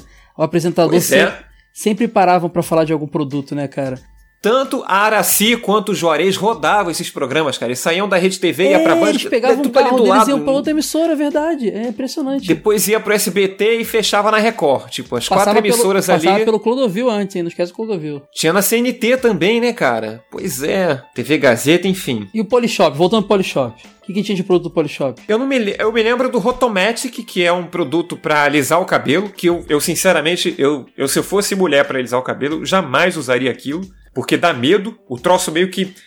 é, Imagina, uma escova rotatória que vai dar uma chuva ionizante no seu cabelo. Só que o seu cabelo entra na escova e sai pelo outro lado. Imagina se eu vou botar meu cabelo dentro de um negócio rodando, igual uma broca, sei lá, pra ele arrancar meu couro cabeludo. De jeito nenhum. É bem assustador. Teve uma moda na internet que o pessoal queria comer espiga de milho usando uma furadeira. Ah, E, cara, tinha uma mulher com cabelo grande, foi tentar fazer isso. E o cabelo dela prende na espiga, cara. É meio bizarro. Tem no YouTube aí, procurem aí. Ó, Sejam vou, fazer uma, vou fazer uma retratação no ar, antes que algum ouvinte mais atento tenha percebido, mas eu me percebi. Rotomatic não é esse, essa escova giratória. Rotomatic, na verdade, é, um- é tipo uma N retífica. Esse é o Airbrusher, então? Qual que é o de É- cabelo? Eu não me lembro do nome da escova giratória, mas enfim, eu sei que eu tenho muito medo desse produto.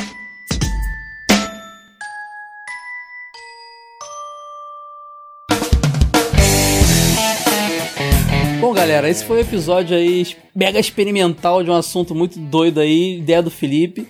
Que é Se vocês doido gostaram também. desse episódio aí, que é doido, e querem mais episódios com o Felipe, Felipe, quando grava aqui, o pessoal comenta lá, pô, chama o Felipe em todos, não sei o quê. Não sei se é um fã-clube que ele tem, o que que é, mas sempre vem uns três maluquinhos lá, Ele uns quatro, repassa, fala, Caio, parte da grana que ele recebe desse jabá que ele fica ser, fazendo aí. deve ser. Aí, é toma aí hein, cincão, vai lá, pede Felipe de Isso é novo. corrupção, é, isso é corrupção. Mas então, se quiserem mais episódios do Felipe, tem um monte de pauta doida, cara. Que ele me fala, eu fico assim, meu Deus, será que vai dar certo? Então, se vocês gostaram dessa, cara, comentem aí, porque a gente vai ver que realmente vocês gostam das loucuras do Felipe. Aí eu vou dar, vou, vou soltar, vou liberar, cara. Que ele quiser gravar, a gente grava, hein? Então, Felipe, tá, teu futuro de pautas aí que você tá me oferecendo vai depender da, da galera desse episódio. Então faça sua, sua campanha aí, pede pra galera curtir, comentar. Rapidinho, antes, só relembra quais foram os episódios que o Felipe participou, porque se o cara gostou do Felipe, né, vai que ele só conhece esse, tem que ouvir os outros episódios, né? Quem tem que me ajudar é o Felipe, cara. Que ele que deve lembrar mais. Foi o primeiro, Ah, foi o do Jaspion, Felipe? Foi o do Jaspion? Jaspion, primeiro? Ah. aí teve o do Chaves e Chapolin, e o, o último, o último que eu participei foi o de programas infantis. Foi um sucesso. Todo mundo tá falando que foi o favorito, assim. Foram só três, cara. Achei que fosse mais, ó. Parece que foi mais. É porque Engraçado. eu falo muito, aí parece que é mais, mas não só três. É verdade, é verdade. É, então, galera, faz tua campanha aí, Felipe. Quem, quis- quem curtiu, comentar, fala aí. Quem curtiu esse episódio, antes de, antes de dar o like lá, acesse lojadovelho.com.br, adquira o exemplar número 3 da revista Jogo Velho e a pré-venda do número 4. Aí depois você dá o seu like aqui no episódio, comenta, possa, pode sugerir pauta, acesse todas as nossas redes sociais, ouça o TV de Tubo baixando na internet. Ele está em agregadores, Caio? Está em agregadores, qualquer agregador. E o TV de tubo, infelizmente, não está no Spotify. Só o jogo velho, mas quem sabe aí, futuramente aí. Mas se você. Se você não estiver satisfeito, o Wade devolve o dinheiro da sua revista. Mentira, brincadeira. Devolve. Porra, deu até uma coceira aqui, mano. Ai, ai. Brincadeira, brincadeira. Então é isso aí, galera. Felipe, obrigado de novo por ter vindo. Veio agora, pô, teve esses dias aí gravando com a gente de programas infantis. Cada vez que mais o Felipe participa mais, assim, com mais frequência, episódios mais seguidos, e a gente fica muito feliz, Felipe, com a sua força aqui. Obrigado mesmo, cara. Eu que agradeço a oportunidade. Falando sério, essa pauta é um sonho falar disso, porque, enfim, é um gosto muito peculiar, mas está valendo. Eu quero deixar um agradecimento também às fontes que nós foram usadas aqui para montar essa pauta. A Wikipedia eu não vou nem comentar porque estava lá, mas é, eu queria ressaltar aqui um trabalho é, da Lucilene Melo de Oliveira, que foi o TCC dela, chamado Infomercial, uma linguagem computacional defendido na Uninove em 2011. Luciene, parabéns, trabalho muito bom. Caio vai botar o link para quem quiser baixar e ler o trabalho completo, que ela faz uma pesquisa muito avançada e ela se debruça em cima da Polishop ao final do trabalho, tá? Então, valeu. E até a próxima oportunidade. Isso aí, galera. Avaliem a gente lá no iTunes porque ajuda a gente pra caramba. Compartilhem aí este podcast com os seus amigos, esse Jabá podcast com os seus amigos. E não se esqueçam de adquirir já o seu exemplar da revista Jogo Velho lá na loja do velho.com.br.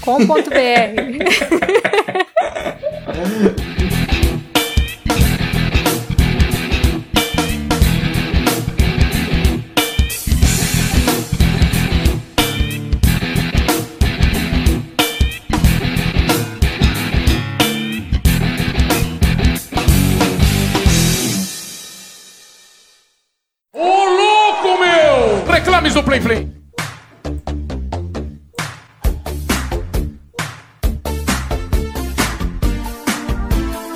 Chegamos em mais um Reclames do Plim Plim. Ricardo É Ronda aqui aí. comigo novamente. No fase bônus do jogo velho, semana passada, você Sim. também gravou comigo, agora tá aqui. Tá, tá marcando uma presença, hein, Ronda? Pô, cara. Tô gostando de ver. A gente vai ler já já os feedbacks desse episódio. Só que primeiro, se você quiser deixar um comentário aqui pra gente ler, é só ir lá no jogovelho.com.br, procurar o episódio que você quer comentar. Tem a seção de comentários lá no finalzinho rolando a página. Deixa lá seu comentário, bem bacana pra gente poder selecionar e ler aqui. Lembrando que a gente não tá mais lendo tudo que comentam, porque já não tem mais como dar conta. Tem bastante gente comentando e pouco tempo aqui para ler os comentários. Então, capricha lá no comentário pra gente selecionar aqui na leitura. Você também pode é, mandar um e-mail para podcast.jogovelho.com.br. Também pode seguir a gente nas nossas redes sociais. Ah, é, facebook.jogovelho.com.br, twitter.jogovelho.com.br e também é, o arroba lá no Instagram. A gente também tem conteúdo é, no YouTube, youtube.jogovelho.com.br, vira e mexe, sai lá um reviewzinho, uma análise de um jogo, uns, uns conteúdos bem bacanas. Quem sente saudade do Ítalo aí, ó, vira e mexe, ele tá lá gra- gravando lá um videozinho pra vocês. E nossa revista Jogo Velho número 3 está ainda à venda. E a 4 já foi anunciada aí, ô Ronda, a capa em Putz. Sonic. Vamos ter uma edição com Sonic na capa. Finalmente. E o melhor de tudo, meu texto de rista será publicado A finalmente. estrelinha tá lá presente na capa já, hein? Que bela evolução, Cara, hein? vou completar. Vai ser no mês que eu completo um ano de jogo velho, cara. Foi quando eu firmei lá a parceria lá com o Age, entrei pra equipe, ainda não tinha saído do podcast, mas já tava na equipe Que já. belo presente, hein? Vai sair meu texto. pa- É, poxa, cara, um aninho de projeto pra mim com o texto do meu jogo favorito. Tô muito feliz com isso. Isso aí. Lembrando que para comprar é só em lojadovelho.com.br. E se quiser ajudar a gente lá no nosso apoia.se, nosso apoia-se, você pode ajudar a gente financeiramente e possibilitar tudo que a gente faz aqui, ter estrutura para gravar os nossos conteúdos, a cobertura da BGS só foi possível por causa do apoia-se.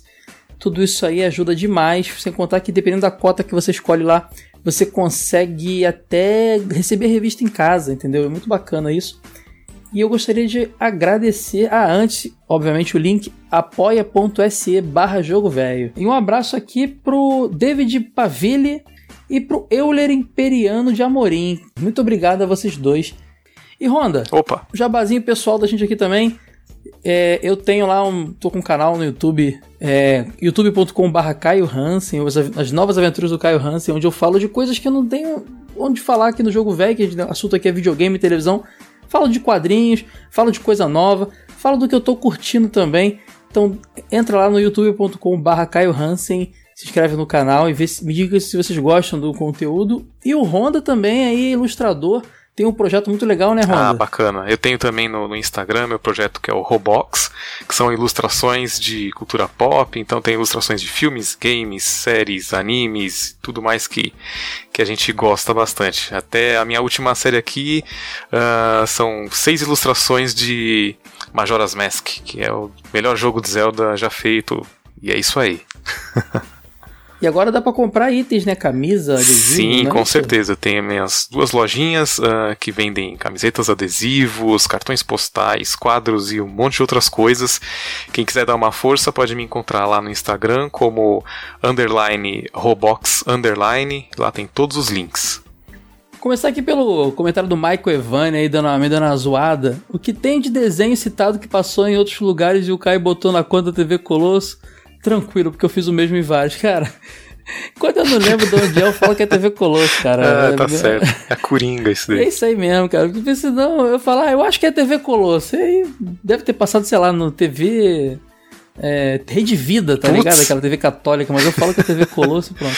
Aí o Wade comentou embaixo, pro Kai tudo passou TV Colosso, é um reflexo da idade, me zoando aí. Aí ele comenta aí o Mike mais embaixo. Tava lembrando, um desenho da época do Power Stone na Globo, acho que era esse TV Globinho, não na TV Colosso, é não, esse é, esse é TV Globinho mesmo, Mike, não é TV Colosso não. E que eu tinha, na verdade eu acho que até era da, da Fada Bela, Cara, não eu não lembro. Aí ele fala, e eu. E que eu tinha muita curiosidade de jogar, o game era o NASCAR Racers. Ah, Eu lembro lembro. desse desenho, mas era baseado no jogo? Ah, difícil, hein? Não faço a mínima ideia se o game é bom. De Power Stone que também não joguei, ao menos ah, se encontra muita crítica positiva na internet, mas eu adorava o desenho. Ah, ele tá endo... Ah, eu tô endossando, ele diz aqui. Esse episódio sobre os filmes de Bud Spencer e do Terence Hill. Aquilo era praticamente a vanguarda do estilo, briga de rua, só que no cinema. Cara, a gente tem que fazer esse episódio, cara. O pessoal tá Pode pedindo crer. pra caramba. Realmente, eu lembro de sempre botar no cinema em casa, porque esse filme do Bud Spencer e Terence Hill era filme de, da SBT. Total, Não né? era, fi- não era filme de da tarde, não, é. Sempre tava passando, cara. Mike, esse, esse NASCAR Racers eu lembro, mas eu não lembro se era baseado no jogo. Mas fica aí a dica aí, talvez a gente tenha esquecido de falar. Abração, Mike. E agora eu vou ler o comentário do Denis dos Santos. Olá, velhos e véias matusaléns dos games. Mais um podcast sensacional. Aliás, esse podcast TV de tubo são sempre uma nostalgia sem igual. Como não lembrar desses desenhos clássicos e bater aquela nostalgia gostosa, viajar naquela época onde esperávamos ansiosos pelo próximo episódio de determinado desenho? Bom demais. É um desenho que eu sempre achei que fosse baseado em jogo, mas na realidade o jogo foi baseado em um quadrinho, primeiramente, foi Cadillacs and Dinosaurs. Beaten up gostoso, um dos meus favoritos até hoje. Sim, um excelente beaten up. Muito, muito bom e mesmo. Honda, fica aí a dica aí, ó. Eu lancei um furo aí na internet, hein? Ah, é? Eu postei. Você, você tá de bobeira, ah, Honda. Sim, você, eu você vi. não tá me seguindo nas Eu redes vi sociais, seu né, vídeo, Honda? lógico que eu vi, cara. Eu, eu fiz um crer. vídeo lá no meu canal, youtube.com.br. Caio Hansen. Não, não vamos dar spoiler, deixa o pessoal entrar pra ver. Não, mas vou ter que avisar. O furo é: parece que vai sair o quadrinho que deu origem ao Cadillacs aqui no Brasil, o Xenozoic Tales lá. Eu tenho, eu tenho, eu tenho, é, eu fiz igual, sabe, detetive, igual o programa de fofoca também. Eu investiguei, eu tenho info- informantes aí, eu tenho provas de que pode ser que vai rolar. Se quiser saber mais, entra lá no youtube.com.br Caio Hansen, procura lá o vídeo Quadrinhos de Cadillac Dinossauro no Brasil, que eu falo mais lá. Continua aí, Honda. Isso, lembro de assisti-lo no Band Kids juntos de Dragon Ball Z e Bucky, que aliás era um desenho bizarríssimo, Bucky, mas era bacana até. Mas era anime na época que a gente queria anime, né, cara? Sim, sim, na hora certa. Vamos falar de Buck aqui um dia, hein? Pode, pode apostar. Bem, Buck é vai demorar legal. bastante ainda, mas vamos. Bucky Que com aquele Tibaki, aquela bolinha rosa esquisita. É, pode crer. Então ele continua aqui. Uma pequena canelada. No cast vocês comentaram do OVA de Street Fighter, onde aparece o Ryu no começo do filme, em um cenário à noite lutando contra o Bison. Na realidade, essa cena é a clássica luta onde o Ryu enfrenta o Sagat e faz o Shoryuken no peito dele, causando a famosa cicatriz. Nossa, tão é característica do gigante rei de Muay Thai. que eu fui, Denis. Pode crer, cara. É a famosa cena do, da cicatriz do... Caraca, é... Ah, desculpa, Denis. É, foi falha na hora. Eu pensei em um, falei outro. Ah, e só pra deixar registrado, façam por favor um TV de tubo sobre esse OVA, a animação Street Fighter 2 Victory, por favor. Vai rolar, não vai não, Caio? Vai, era pra ter rolado até agora. A gente falou tanto no episódio do, do- dos desenhos lá baseados em games. Ah, eu falei umas cinco vezes. Assim, tem que fazer episódio de Street Fighter 2 Victory, mas acabamos fazendo de Fly. Ah, não sei por que a gente resolveu fazer Fly primeiro. Mas que a gente, a gente vai fazer bem, bem breve, cara. Não vai demorar muito não pra fazer o Street Fighter 2 Victory. Pode apostar Legal, que já já legal. vai sair. Pra finalizar, comprei as revistas Jogo Velho 1, 2 e 3. Ó, muito obrigado pelo apoio. Valeu, Ah, Denis. a do Chrono Trigger eu devorei na hora. Como comprei na época da pré-venda, o pacote com as três revistas veio de brinde aquele card incrível do Chrono, onde eles estão acampando na floresta à noite. Essa cena é linda demais. Já estou até pensando em pegar uma imagem grande dela e emoldurar é, em tamanho A3 na parede. Com certeza irá ficar massa. Legal demais. Continuem com esse ótimo trabalho, pessoal. Vocês já fazem parte da minha tríade de podcast favoritos, aqueles dos quais eu espero fielmente toda semana pelo novo episódio. E como diria o Gaguinho, e, e isso é tudo PP pessoal. Forte abraço a todos. Pô, que legal o Cara, comentário fiquei curioso pra saber Denis. quem são os outros dois da tríade aí, cara, pra saber quem Ué, são os colegas aí assim? da- do, do coração do Denis. Ele fala aí quais são? Ah, Então, ele já tá fala aqui, que... só- Não, não, ele não fala que somos eu, Sora aí, de a tríade. Ele fala que nosso podcast faz parte da tríade de podcast favoritos. Tem três podcasts Ah, favoritos dele. Pode crer, é, É. verdade, né? Quais serão os outros dois, hein? Não sei, mas Denis, não, não precisa queimar aí o filme dos outros podcasts, não. Depois tu manda inbox lá pra mim que. Sacanagem. Ei, Denis, obrigado demais pelo seu comentário, Valeu, cara. Por ter comprado a revista e ajudar a gente pra caramba aí. Abração. Valeu, abraço. Comentário do Bruno Castro Alves aqui. Salve jovens, mais um episódio fantástico. Deu pra relembrar muita coisa e aquecer o coração com aquela nostalgia. O desenho do Sonic Boom é legal, viu? Os personagens são estranhos, Sonic com joelhos, mas é divertido. Boa lembrança da série do Mario com a introdução em live action. Aí ele fala Blue Dragon, do Akira Toriyama mais Hiro Nobu Sakaguchi mais Nobu Uematsu. Só faltou Yuji Horii para ter o mesmo Dream Team do Chrono Trigger. Vou atrás desse jogo. Street Fighter V merece um podcast urgente. Tem na... Street Fighter... Ah, não, não é 5 não, é o Victory. Eu vi o Vzinho ali, pensei que fosse 5. Street Fighter Sim. Victory merece podcast urgente. Tem na Netflix, então é bem fácil pro pessoal ir assistir. Como que aquele desenho passava num sábado pela manhã? Os anos 90 eram, eram bem loucos. Vou comentar mais sobre ele no episódio exclusivo dele, combinado? Combinado, Bruno, não vai demorar, hein? A gente tá com vontade de fazer pra caramba. Legal. Aí ele bota aqui, ó. Pirates of Dark Water, Mega Drive Super Nintendo, era baseado na animação. Os Piratas das Águas Sombrias ou era o contrário? Pode crer, eu acho que era o contrário. Conheço o jogo, conheço a animação, o desenho é bem legal, mas eu acho que era o contrário. O jogo era baseado no desenho. Olha só. Aí hein? botou.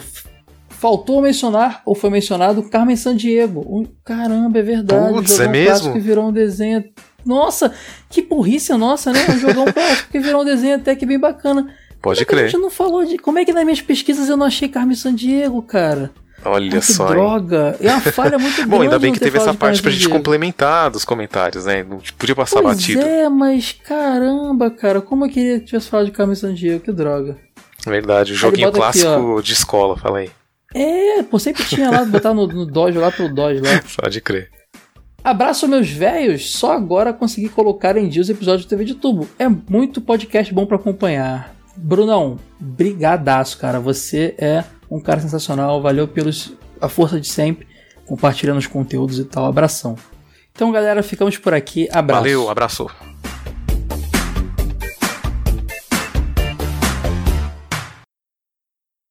Atenção, Cranzebeck! Ao top de quatro já vai! Já, já, já, já vai!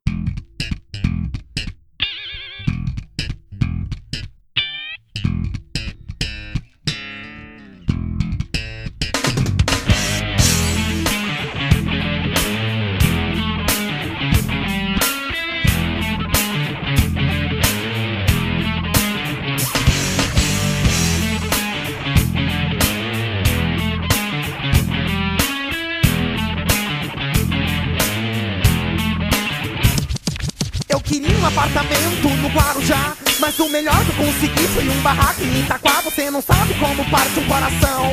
Ver seu filhinho chorando, querendo ter um avião. Você não sabe como é frustrante. Ver sua filhinha chorando por um colar de diamante. Você não sabe como eu fico chateado. Ver meu cachorro babando por um carro importado. Money, que é good, nós não have Se nós rebasse, nós não tava aqui pleando. Mas nós precisa de workar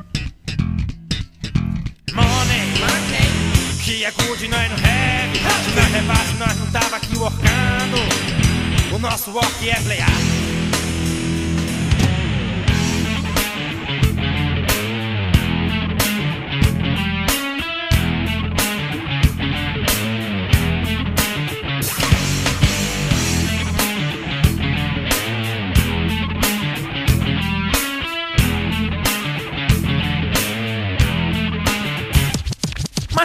de todas é minha mulher.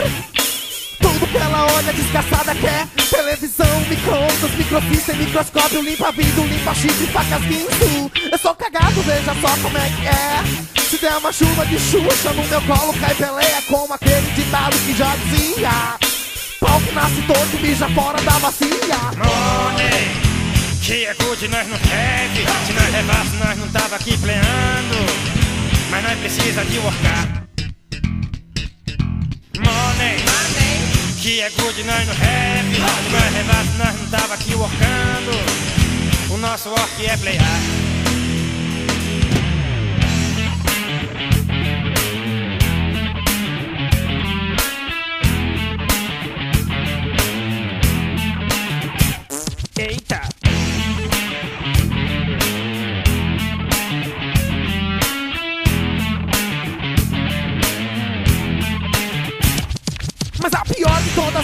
Mulher. Tudo que ela olha, desgraçada quer. Homem, bicho, frigidade, celular, masterline, camisinha, camisola e kamikaze. Eu sou cagado, veja só como é que é. Se der uma chuva de xuxa, no meu colo cai Pelé, como aquele ditado que já dizia. Pau que nasce torto, mija fora da bacia. Money, que é good, nós no rap. Se nós revasse, nós não tava aqui pleando. Nós precisa de workar. Money, que é good, nós rap. Se nós revasse, nós não tava aqui workando. O nosso work é playar. Money, que é good, nós no rap. Se nós revasse, nós não tava aqui pleando. Nós precisa de workar. Money, que é good, nós no rap. Se nós revasse, nós não tava aqui workando. O nosso work é playar.